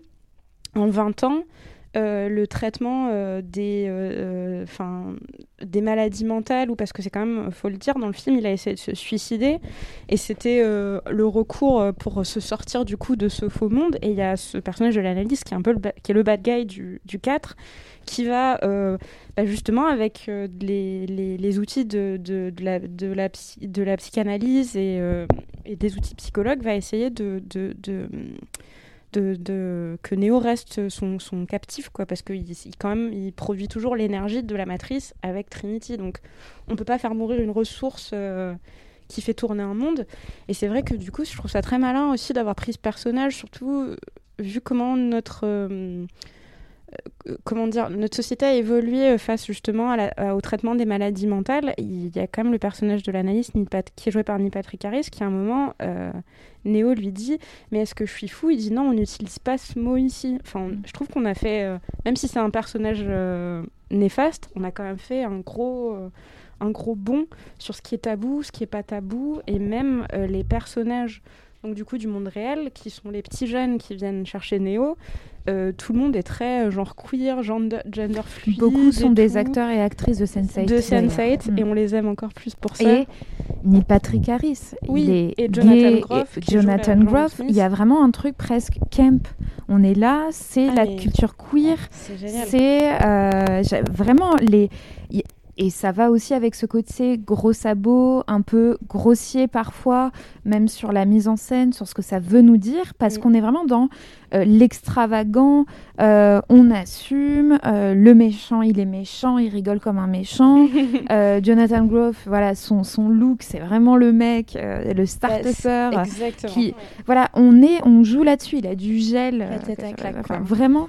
Et, et je, c'est le côté très assumé. Enfin, là, on est, on, Ah ouais, mais elle y va dedans. vraiment, euh, elle y va vraiment les deux pieds dedans, euh, avec toujours beaucoup de cœur, moi je trouve. Donc c'est ça passe, même si on continue euh, à vouloir peindre le ciel arc-en-ciel, mais euh, mais ça marche quoi. Mais vraiment, moi cette partie euh, midlife crisis, j'étais là en mode mais on, on est vraiment en train de. Et puis je pense que c'est aussi euh, le film est quand même conscient de la persona publique de Keanu Reeves et de John Wick entre autres. Donc il y a tout ce truc. euh, Bah, je- C'est intéressant que tu dises ça parce que je trouve qu'elle, et ça j'ai vraiment adoré euh, ce côté dans le film, c'est qu'elle se refuse à rajeunir ses euh, personnages parce que justement on a encore l'image de Neo euh, quand il, était dans sa vingtaine, de Trinity pareil, mais là ils ont pris 20 ans. Donc ils sont dans leur, dans leur cinquantaine et du coup elle n'essaye pas de, de les rajeunir ou même de faire comme Disney, de carrément de prendre des, des acteurs et actrices morts et de les remettre dans le film en, en 3D. Non, mais c'est quelque chose. Déjà, c'est vrai que c'est un truc qu'on n'a pas dit, euh, mais entre le 2 et le 3 de Matrix, il y a l'actrice qui joue l'oracle qui est, qui est, Qui est morte, pendant le tournage. Et du coup, ils ont, enfin, elles ont carrément décidé de, euh, de, de prendre une autre actrice pour la jouer en jouant sur le fait que bah, vu que c'est un programme informatique, euh, ça passe. Et c'est vrai que bah, du coup, euh, ça, ça passe. Et là, clairement, on est quand même dans un, dans 20 ans plus tard, dans un système où quand un acteur, euh, bah, du coup, un peu, a pris un coup de vieux, ou clairement, pendant le tournage, bah, il y a eu un accident et, la personne est décédée, on va faire en sorte qu'elle soit toujours là, on va la rajeunir en lui tirant un peu les traits, ou clairement, on va, on va refaire la personne en 3D. Et clairement, Lana ne, vraiment euh, dit bah, moi je ne vais pas faire ça et je pense que c'est aussi pour ça qu'elle a autant joué sur euh, le fait de, montrer des scènes euh, des autres Matrix parce que justement bah, on voit la différence qui se crée entre le Néo de l'époque et le Néo de maintenant. Et clairement si elle en joue bah, maintenant Keanu Reeves il a 58 ans et bon, c'est vrai qu'il fait encore euh, John Wick, mais là, moi, dans mon film, bah non, ça, ça va pas être la- le, le Néo qui va euh, sauter partout, qui va prendre des armes et, Et qui va- Trinity et qui va aussi. faire des, des scènes d'action. C'est maintenant des personnes qui ont, qui ont euh, 50 ans et qui ont 50 ans et qui vont jouer des personnes de 50 ans. Et ça, clairement, pour un, pour un blockbuster et pour quand même euh, que Lana a, a- a produit euh, quand même dans- avec Warner, qui est une grande major euh, encore aujourd'hui, et ben je trouve que vraiment elle, continue à, mettre le point sur la table et, à dire bah non on va pas faire les choses comme font les autres parce que ça fonctionne. Nous on veut euh, des personnes queer, on veut des personnes qui ont plus de 50 ans et on va le montrer. Je suis assez d'accord avec toi et je trouve ça limite vraiment très respectueux euh, le fait que son univers il évolue, son film il évolue, ses acteurs vieillissent et je, trouve ça très respectueux euh, de notamment bien sûr pour Keanu Reeves mais surtout pour Carrie Moss parce que euh, ils ont à peu près le même âge il me semble tous les deux et euh, on arrive à un... c'est l'âge où c'est un peu le trou noir pour les actrices et c'est vrai que le fait de pas euh, bah, justement de la mettre en espèce de corset en latex ou en cuir ou et de respecter le fait que c'est une femme qui a une cinquantaine d'années, ça n'empêche pas qu'elle reste toujours très classe. Euh, je trouve d'ailleurs que elle fait de la moto, ouais, elle est vraiment, euh, elle reste quand même badass. Euh, mais euh, il y a quand même, c'est c'est bien dosé. On voit aussi leurs visages sont, sont filmés, donc forcément ils ont des rides au coin des yeux. Euh, non, le, le film est assez et on laisse du coup euh, les péripéties un petit peu euh, faux folles aux plus jeunes. Les scènes d'action sont pas très bien réussies, on va se l'avouer. Pour moi, c'est le... C'est un des gros problème. Et moi, je trouve que justement, c'est les qu'on va appeler des images d'archives de la trilogie. Moi, je trouve que vraiment, c'est pas une bonne idée. Pour moi, c'est un effort de compréhension un peu lourdeau. Et ça sent peut-être un. a- J'espère que c'est pas une idée de Lana Wachowski, mais ça sent l'ajout un petit peu à regarder au cas où vous auriez oublié, comme si personne allait refaire un visionnage de la trilogie euh, avant d'aller voir celui-là. Les seuls endroits où je le pardonne, c'est quand euh, Neo essaye de se souvenir de la vraie Trinity parce qu'ils utilisent que des images de Trinity dans le monde réel et pas dans la matrice. Ce qui montre aussi que ça a une utilité Mm. et que ce qu'il voit, c'est la vraie elle et pas cette image euh, euh, fabriquée. Mais sinon, je trouve que c'est c'est vraiment pas une bonne idée. Moi, je suis, je suis complètement d'accord. En fait, je trouve que c'est c'est lourd. Enfin, ça ajoute. euh, je, ouais, je trouve juste que c'est lourd. Et effectivement, le truc de la mise en scène, moi, j'attendais que ça parte un peu. Je me disais, ah, ça va partir. Et en fait, c'est. Alors, pas du tout euh, via ce que tu viens de dire, Laura, qui est effectivement un point très important. Et, et je demande absolument pas à ce qu'il fasse des pirouettes euh, sur la moto. Mais en tout cas, j'ai moins senti euh, une effervescence dans, dans les idées de mise en scène. Et, et, encore une fois, je ne demande pas à ce qu'on refasse Matrix 1 et qu'on me fasse un plan qui va révolutionner le cinéma. Mais en tout cas, il me manquait quelque chose pour totalement apprécier en fait le côté euh, transgressif du film qui se permet justement de faire plein de transgressions en termes de récit euh, et, et qui est euh, quelque chose qui rejoint de toute façon ce qui a été entamé déjà depuis 99. Et, et pour moi, c'est un peu le, le point négatif du film. Bah, surtout qu'elles en sont très capables parce qu'on l'a quand même vu sur euh, le projet d'avant, Sense8, qui, euh, qui est un- juste le festival du montage. ah. Sans équipe de montage, cette série n'est rien. Quoi. Ouais. Enfin, c'est une série géniale, mais euh, le gros travail se fait. De toute façon, le gros travail des films se fait par, euh, Le montage. par le montage. Amour sur tous les monteurs mais, et monteuses. Mais euh, elles ont prouvé qu'elles pouvaient, qu'elles pouvaient le faire. C'est vraiment décevant. Et surtout, pour la petite blague, quand même, celui qui joue dans La Matrice, le mari de Trinity Tiffany, c'est Chad Stahelski, qui a réalisé, qui, était, qui faisait partie du duo avec David Leitch, qui a réalisé les John Wick. Et elle le prend là parce que c'était la doublure de Keanu Reeves sur les premiers Matrix. C'était son cascadeur principal, mais elle n'utilise pas forcément son savoir et c'est un peu rageant parce que tu te dis, euh, tu dis c'est quand même, c'est quand même un peu dommage et même euh, Jessica Henwick qui joue Bugs, euh, elle est, qui était la seule bonne chose de la série Iron Fist sur Netflix. Ah Voilà, c'était, non mais ne la regardez pas, c'est horrible, mais elle est vraiment entraînée aux arts martiaux et je trouve ça vraiment dommage Au d'avoir. début, il y a du. Bah, il y a un petit peu un de petit ça. peu de ça. Elle commence, enfin, il y, a- il y a une idée avec les, la structure. On n'en a pas beaucoup parlé, mais euh, tout ce qui est euh, l'u- l'urbanisation, euh, l'architecture, etc. C'est quand même assez, incroyable. On dirait que ça n'en finit pas et que justement, on est vraiment dans presque un jeu de construction. Oui, quelque on chose peut de très factice. Ouais, exactement. Vraiment l'héritage du jeu Ouais, vidéo, totalement. très perfectionné. où on peut construire à l'infini. C'est euh. Cette espèce de SimCity, là. Je sais pas si vous avez déjà joué Oui. à ça.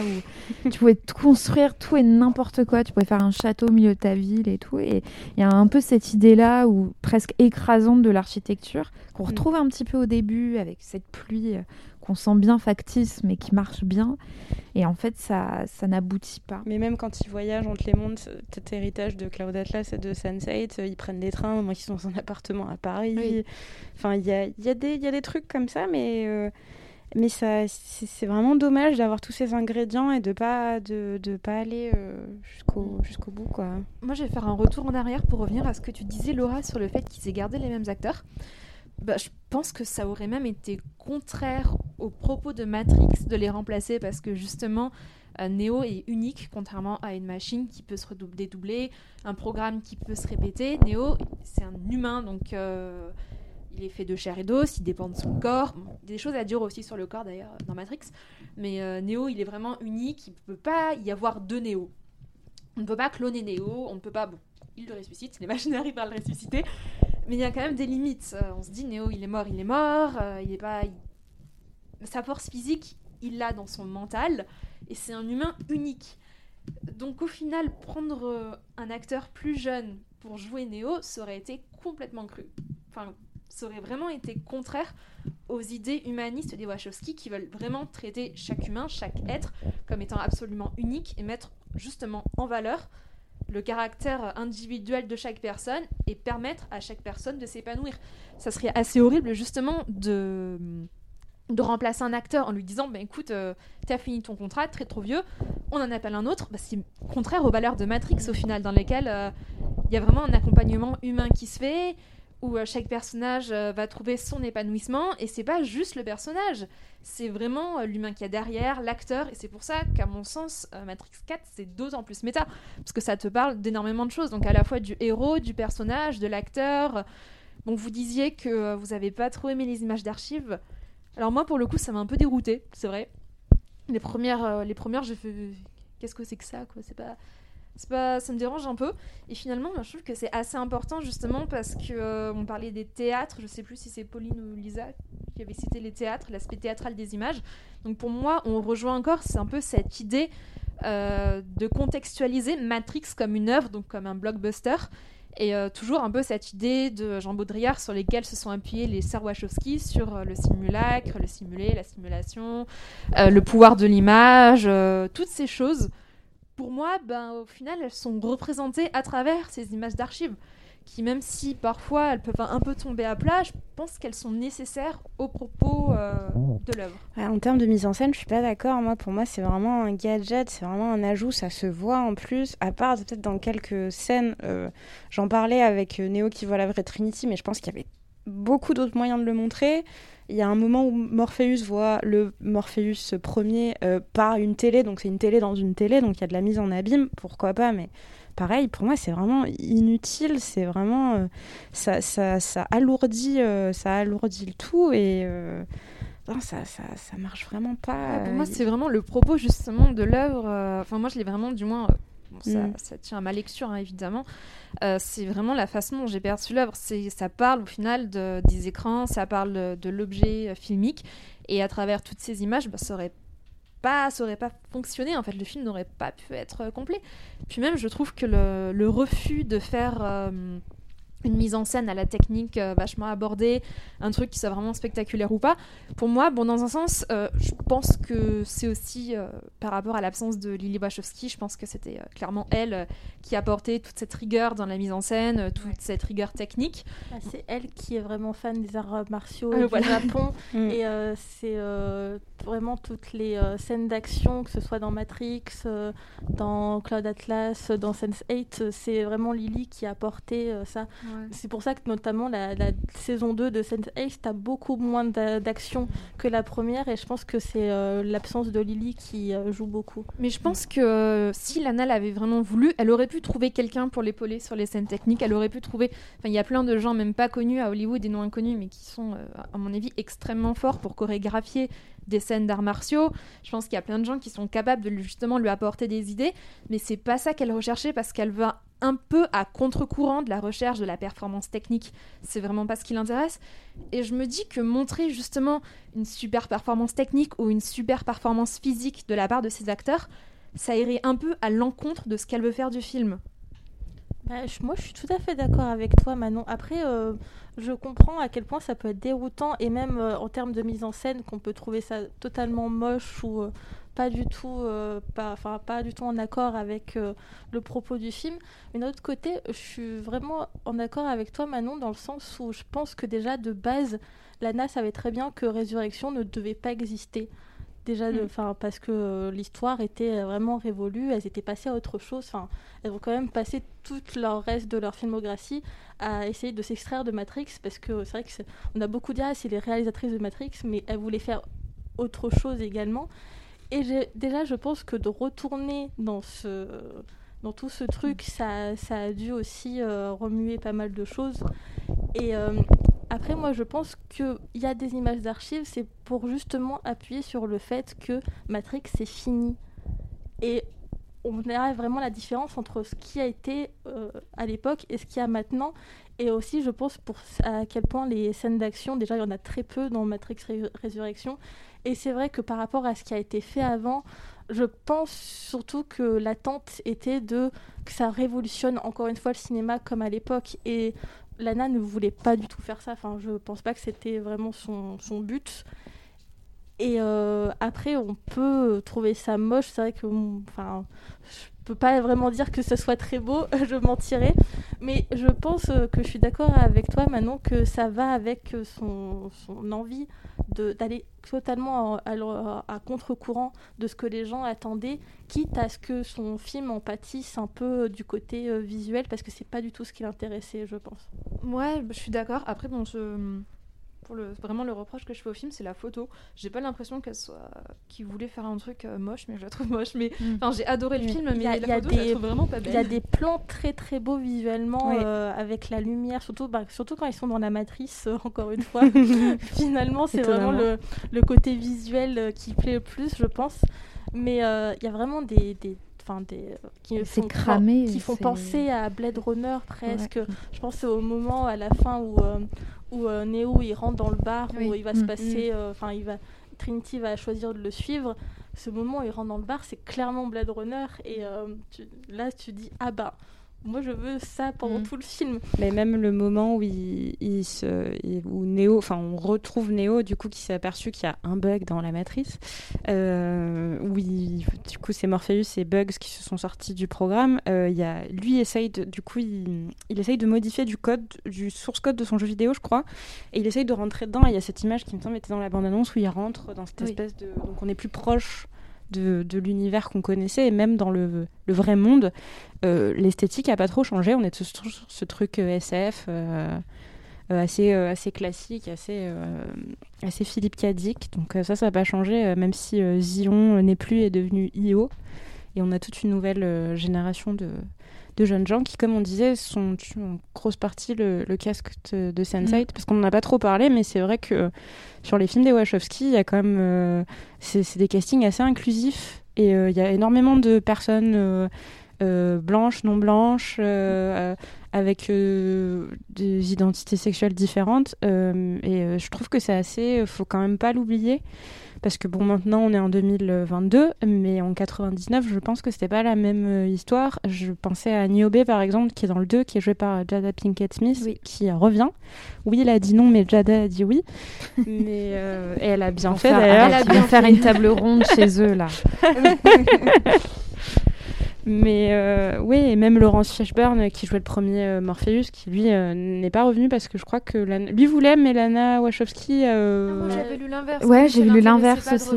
Ah, moi, il me semblait que j'avais lu que du coup, c'était elle qui l'avait pas rappelé. Euh, Bon, peut-être qu'il a plus voulu parce qu'il est assez âgé maintenant, mais. Dans euh, tous les cas, font- que, que la décision vienne de Lana ou de lui, je trouve que ça fonctionne bien le fait de l'avoir remplacé. Mm. Ça marche dans le propos du film, donc enfin, Oui. moi ça me dérange pas. bah, comme Mm, disait Laura, il y a des histoires finies, celle de Morpheus. Je pense que ouais, aussi, hein, la, sa quête euh, après le 3 aurait plus trop de, de sens. Quoi. Ouais, Ça, puis ça la- parle de Que ça soit un programme informatique, euh, finalement, euh, ça, ça va dans le sens où euh, ben, euh, Morpheus, de le voir revenir, euh, clairement, je pense que ça aurait été. euh, Peut-être Warner voulait qu'il revienne parce que bah, ça aurait été Ça vraiment la, un peu. la trinité euh, Carrie Moss, euh, Keanu Reeves et euh, Laurence Fishburne.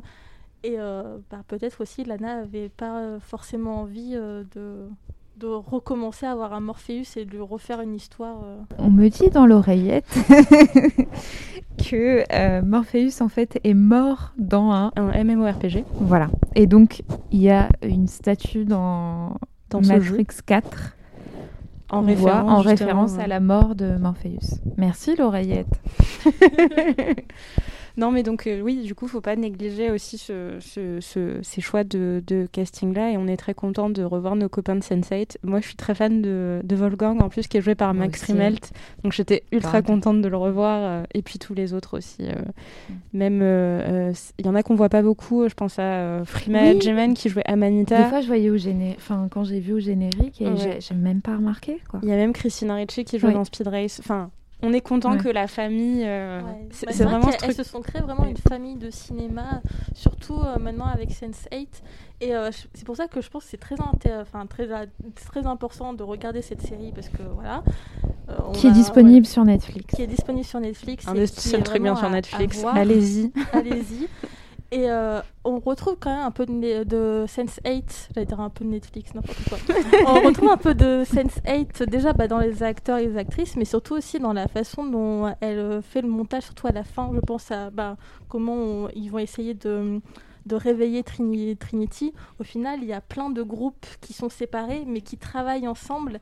Et le montage, vraiment, euh, si on n'a pas vu Sense8, on peut vraiment pas se rendre compte, mais c'est clairement Sense8 et c'est clairement euh, la façon de Lana, maintenant qu'elle, je pense qu'elle a envie de travailler, c'est, c'est d'avoir euh, tous ces groupes qui sont très différents, mais qui au final travaillent ensemble et qui va même se trouver dans la mise en scène où euh, on- en plus ils sont vraiment dans quatre mondes différents, un dans la matrice, un dans la réalité, un autre dans une sorte d'autre réalité, etc. Enfin, c'est assez, euh, c'est assez incroyable comment le collectif là pour le coup euh, joue vraiment à la fois dans le récit mais aussi à la fois dans la façon dont le film est monté.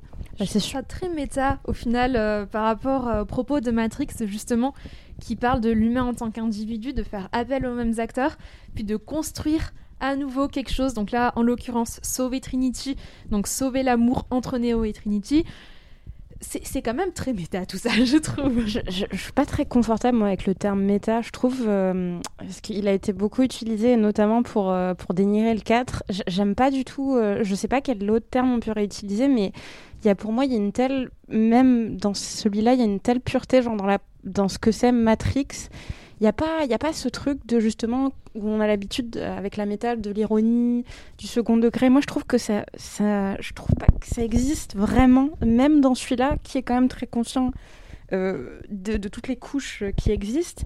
Mais le mot méta, moi, me, j'avoue, me, me pose problème avec, euh, avec euh, bah, la tétralogie, du coup, Matrix. Je sais pas comment on pourrait appeler ça, mais je trouve que c'est la critique qui a été faite que ah ça y est Matrix est devenu comme le reste ça se moque de ce que c'était c'était la dernière fait, franchise ça, pure ça et- rejoint le fait qu'on parlait que c'était très camp et Ouais. queer, euh, euh, la, hum, voilà, la culture queer, etc. C'est que je pense que si on n'a pas euh, euh, conscience codes. et Mm. les codes de tout ça, on se dit ouais c'est super ironique, euh, c'est cynique même Ouais. euh, sur euh, que voilà. absolument pas. Et alors qu'en c'est fait vraiment non. premier degré Ouais. hein. Mais pour moi, c'est, enfin, quand je dis ouais, pour moi, méta, ça a été mal connoté, mais à la base, ça l'est pas du tout. Oui. Et d'ailleurs, enfin, Matrix, le premier Matrix, ça parle d'un film. Il y avait une revendication de parler justement du film lui-même. Il y avait une revendication de parler des images, du rôle des images. Bah, pour moi, justement, c'est réutilisé dans les images euh, d'archives dans le 4. Et euh, je trouve qu'il y a également dans le dans le 4 une façon de parler de la création d'un film avec euh, ben, chaque personnage qui euh, est un, enfin, joué par un acteur qui a déjà joué euh, pour les Wachowski qui revient pour à nouveau construire quelque chose et c'est quelque chose justement c'est l'amour entre Trinity et Neo et là, on rejoint encore des choses qu'ont dit euh, les Wachowski, surtout Lana Wachowski, sur le fait que Neo et Trinity, c'était bon, vraiment l'amour pur et tout, et c'était leurs parents.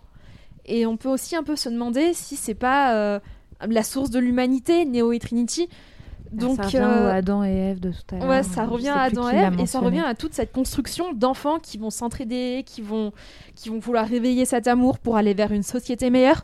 Ouais, pour moi, le fait que le, film réponde à la réalité, ça s'inscrit complètement dans le propos de Matrix et dans toute la revendication qu'ont voulu faire les sœurs Wachowski depuis le premier, euh, depuis le premier film. Après, je pense qu'il faut pas euh, se limiter au côté genre euh, la création de l'humanité très genre binaire biologique. C'est un petit peu, je pense que c'est un peu contre, euh, comment dire, Oui. euh, contre, euh, parce qu'il y a quand même tout ce truc. Moi, je trouve, en, en sur le, casting, euh, que cette idée queer de la chosen family, donc la famille choisie, la famille qu'on se crée, la, vraie famille en fait. Et ce serait un petit peu, un petit peu dommage de d'étriquer un petit peu.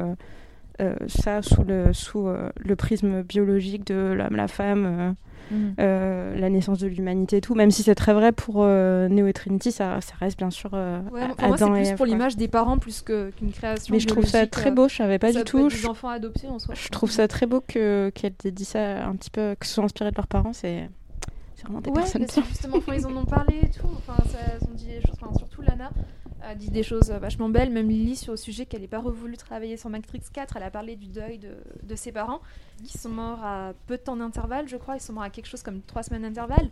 Donc, euh, je pense que les sœurs Wachowski, elles ont quand même vécu un sacré deuil qui a dû être difficile. Et euh, elles en parlent parce que.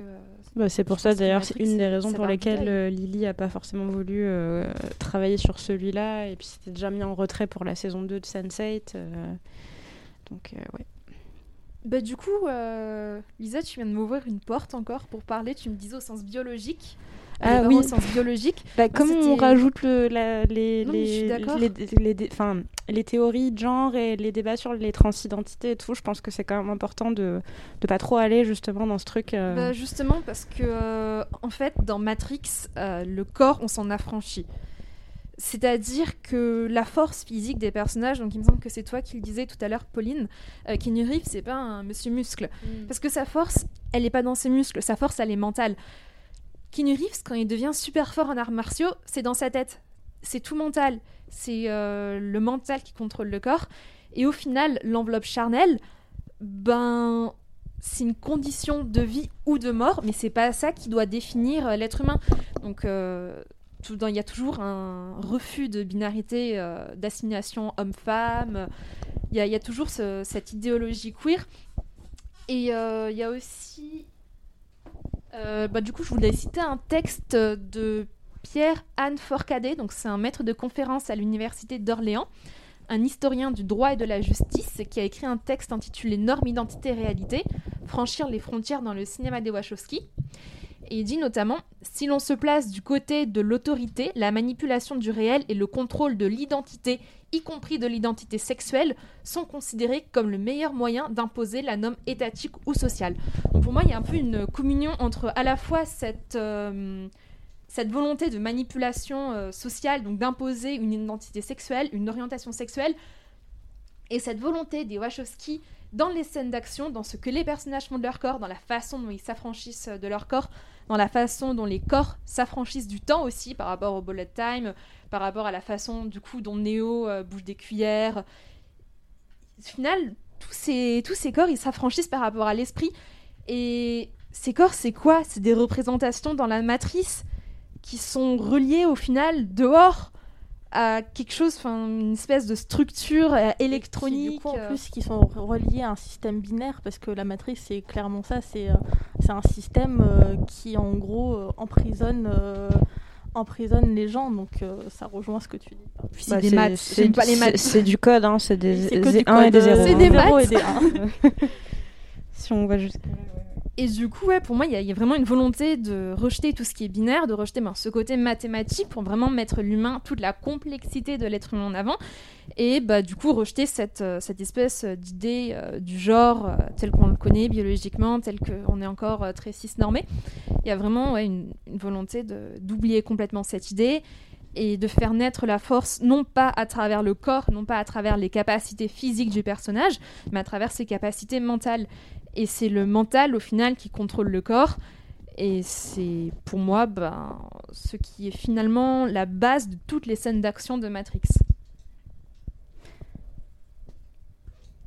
Il y, avait un truc aussi où euh, j'écoutais, c'était sur France Culture, il y avait un journaliste, euh, Théo Ripton, qui écrit euh, notamment chez Les qui disait que euh, lui voyait un petit peu, euh, après je suis pas d'accord avec lui euh, sur son avis sur le film, qu'il a, pas, pas aimé, mais que ça ressemblait un petit peu à la structure de Hook de Steven Spielberg. Je suis assez euh, d'accord avec cette image où tu as justement cette nouvelle, euh, les enfants perdus, donc c'est la nouvelle génération. De, de jeunes gens, là, nos acteurs de Sense8, qui vont essayer d'aller chercher euh, Neo, qui sera un petit peu euh, genre le Peter qui ne sait plus qu'il est Peter Pan, et qui vont l'amener euh, justement à reprendre conscience de qui il est. Je trouvais cette image euh, très juste et assez belle, et du coup ça donnait ce, ce, ce, cet élément un petit peu de conte à Matrix qu'il y a dans la filmographie des Wachowski et qui est dans Jupiter Ascending, qui est un film très mal aimé, mais bon, qui est un film très charcuté aussi, mais qui est quand même un conte de fait, quoi. C'est Ouais, c'est euh, vrai que la comparaison, elle est pas. je trouvais la comparaison assez Ouais. euh, saisissante. Donc euh, Théo, si tu nous entends, même si je suis pas d'accord avec toi sur le reste, mais Bah, de toute façon, Neo et Trinity, surtout la façon dont c'est filmé dans Résurrection, c'est clairement une histoire d'amour euh, pure, euh, comme on- le cinéma a, a pu montrer euh, depuis longtemps.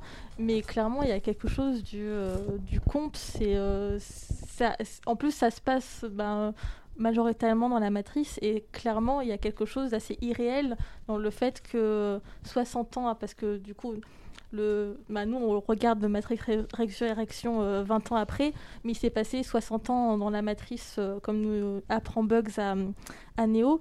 Et euh, 60 ans après, alors qu'ils sont morts, qu'ils ont été ressuscités chacun de leur côté, euh, ils ont encore ce lien qui, euh, qui les unit. C'est assez irréel en fin de compte, mais on a envie d'y croire parce que ben, ça reste euh, du cinéma, ça reste de la fiction, et du coup, euh, même les choses irréelles, ça nous... surtout quand il y a quelque chose d'aussi fort, d'un lien aussi pur, ça nous donne forcément envie d'y croire finalement. Oui, et surtout que, enfin, quand on, quand on revient à la, ce qui est à la base de cette nouvelle matrice, on a quand même le personnage de l'analyste qui dit que euh, ce qui fait tourner, ce- enfin, ce qui, ce qui est l'énergie principale de ce monde, c'est quand même le lien entre Neo et Trinity. Ils sont vraiment genre côte à côte dans deux espèces de les mêmes cocons qu'il y avait euh, déjà. Et ça fait vraiment, euh, ouais, ça fait vraiment euh, ce qu'on disait un petit peu le, le début de l'humanité. Et c'est vraiment leur lien, donc leur amour avec un grand A, on va pas s'en cacher, euh, qui, qui, qui, qui, est, qui est l'énergie, le moteur de, de ce monde. C'est quand même pas négligeable, quoi. C'est, elle, est elle y est vraiment allée, la tête la première dedans, Lana Wachowski, et on l'aime, enfin, pour ça en tout cas. Mais pour moi, si on veut vraiment, vraiment pousser dans les symboliques des personnages par rapport à la vie des Wachowski et tout, euh, c'est peut-être un peu tiré par les cheveux et en même temps, je pense qu'il y a quand même des éléments vrais dans ce que je vais dire. Mais euh, Neo et Trinity sont les parents de euh, Lana et Lily Wachowski. Bon, ça, l'ont déjà dit et tout, c'est les parents. Euh, c'est par l'amour des parents, donc ça peut être biologique ou pas du tout. hein. L'amour des parents n'a rien à voir avec la biologie. qui qu'arrivent euh, de- des personnages, donc euh, Lana et Lily, donc des humaines, qui euh, construisent la matrice et reconstruisent la matrice telle qu'elles elles le veulent, qui se réapproprient leur création, qui déconstruisent leur création. Donc ouais, je pense vraiment aussi que ça parle, Matrix 4 parle de l'artiste, mais également de ceux qui a fait l'artiste, et rend hommage dans un sens à des personnages, à des humains qui les ont aidés sur cette entreprise de Matrix, donc tous les acteurs avec lesquels elles ont travaillé et tout mais ça rend également hommage bah, aux personnes grâce à qui elles sont arrivées et surtout elles sont devenues. Parce que euh, visiblement, elles ont été quand même pas mal euh, bouleversées par euh, le décès de leurs parents. Et ouais, pour moi, c'est aussi un peu une lettre d'amour à leurs parents. Et c'est vraiment une lettre d'amour. Bah, c'est tout. en Bah, fait. C'est même une au- lettre d'amour. Voilà, Même- leur famille choisie finalement Oui. parce qu'elles se sont euh, Lana s'est entourée quand même avec des personnes avec qui elle a déjà travaillé euh, notamment James euh, alors attendez je retrouve son nom je veux pas dire de bêtises Euh, James euh, McTeague ouais McTeague qui, qui a- avait qui fait a- V pour Vendetta. qui avait voilà qui avait euh, qui avait tourné euh, le film V pour Vendetta qu'elles avaient écrit et qui est du coup euh, réalisateur sur la deuxième équipe. Et aussi euh, du coup euh, le film a été écrit par Lana mais aussi par David Mitchell qui, qui, qui se sont liés d'amitié suite au tournage de Claude Atlas. Et plus bah, tous les acteurs et actrices de Sense8 plus tous les euh, l'équipe technique qui était aussi l'équipe technique de Sense8 donc clairement, oui, Lana et Lily sont vraiment des, personnes qui, qui se sont créées une famille de cinéma et qui euh, retravaillent constamment avec les mêmes personnes.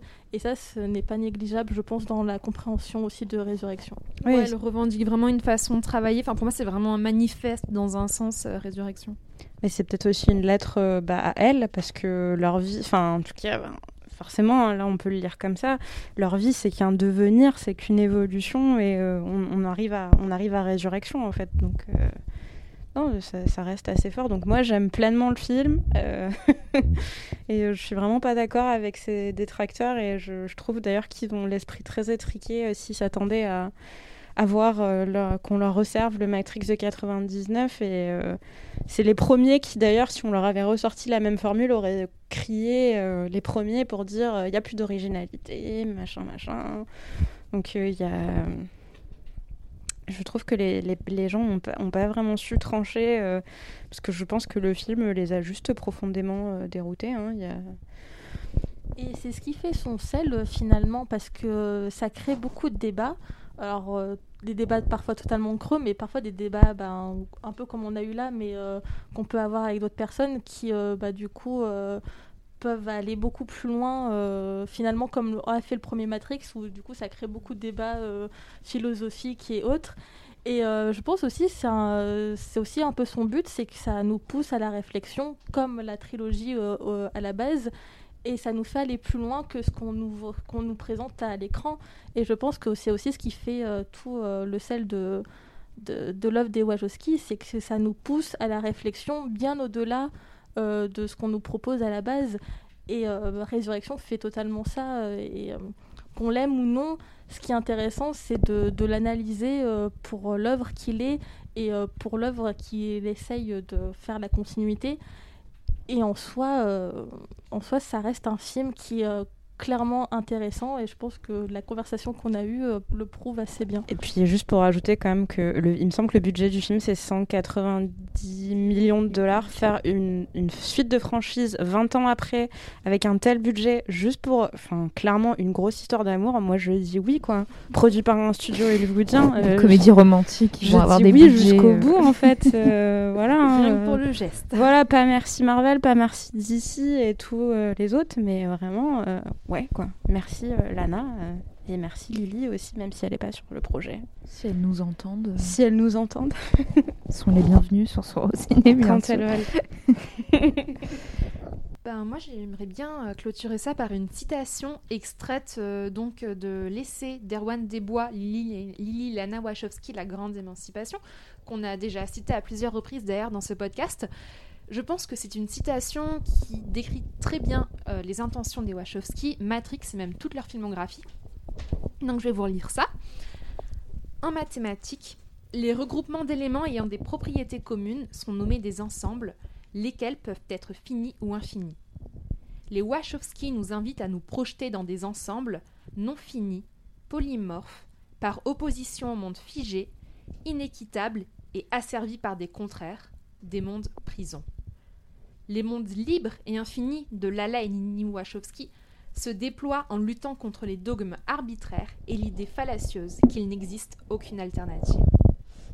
Leurs films portent la promesse d'une immensité des choses à découvrir et à explorer et la conviction que rien ne pourra entraver l'évolution des êtres et des sociétés selon cette voie vers de nouveaux états plus ouverts. Car comme l'indique encore Judith Butler, ce que nous te- tenons pour réel est en fait une réalité qui peut être changée et transformée. Merci Manon. Non mais il y a du, on cite Judith Butler, donc Ouais. moi j'achète. Hein. Je trouvais ça bien justement de citer euh, Judith Butler sur la fin. C'est parfait.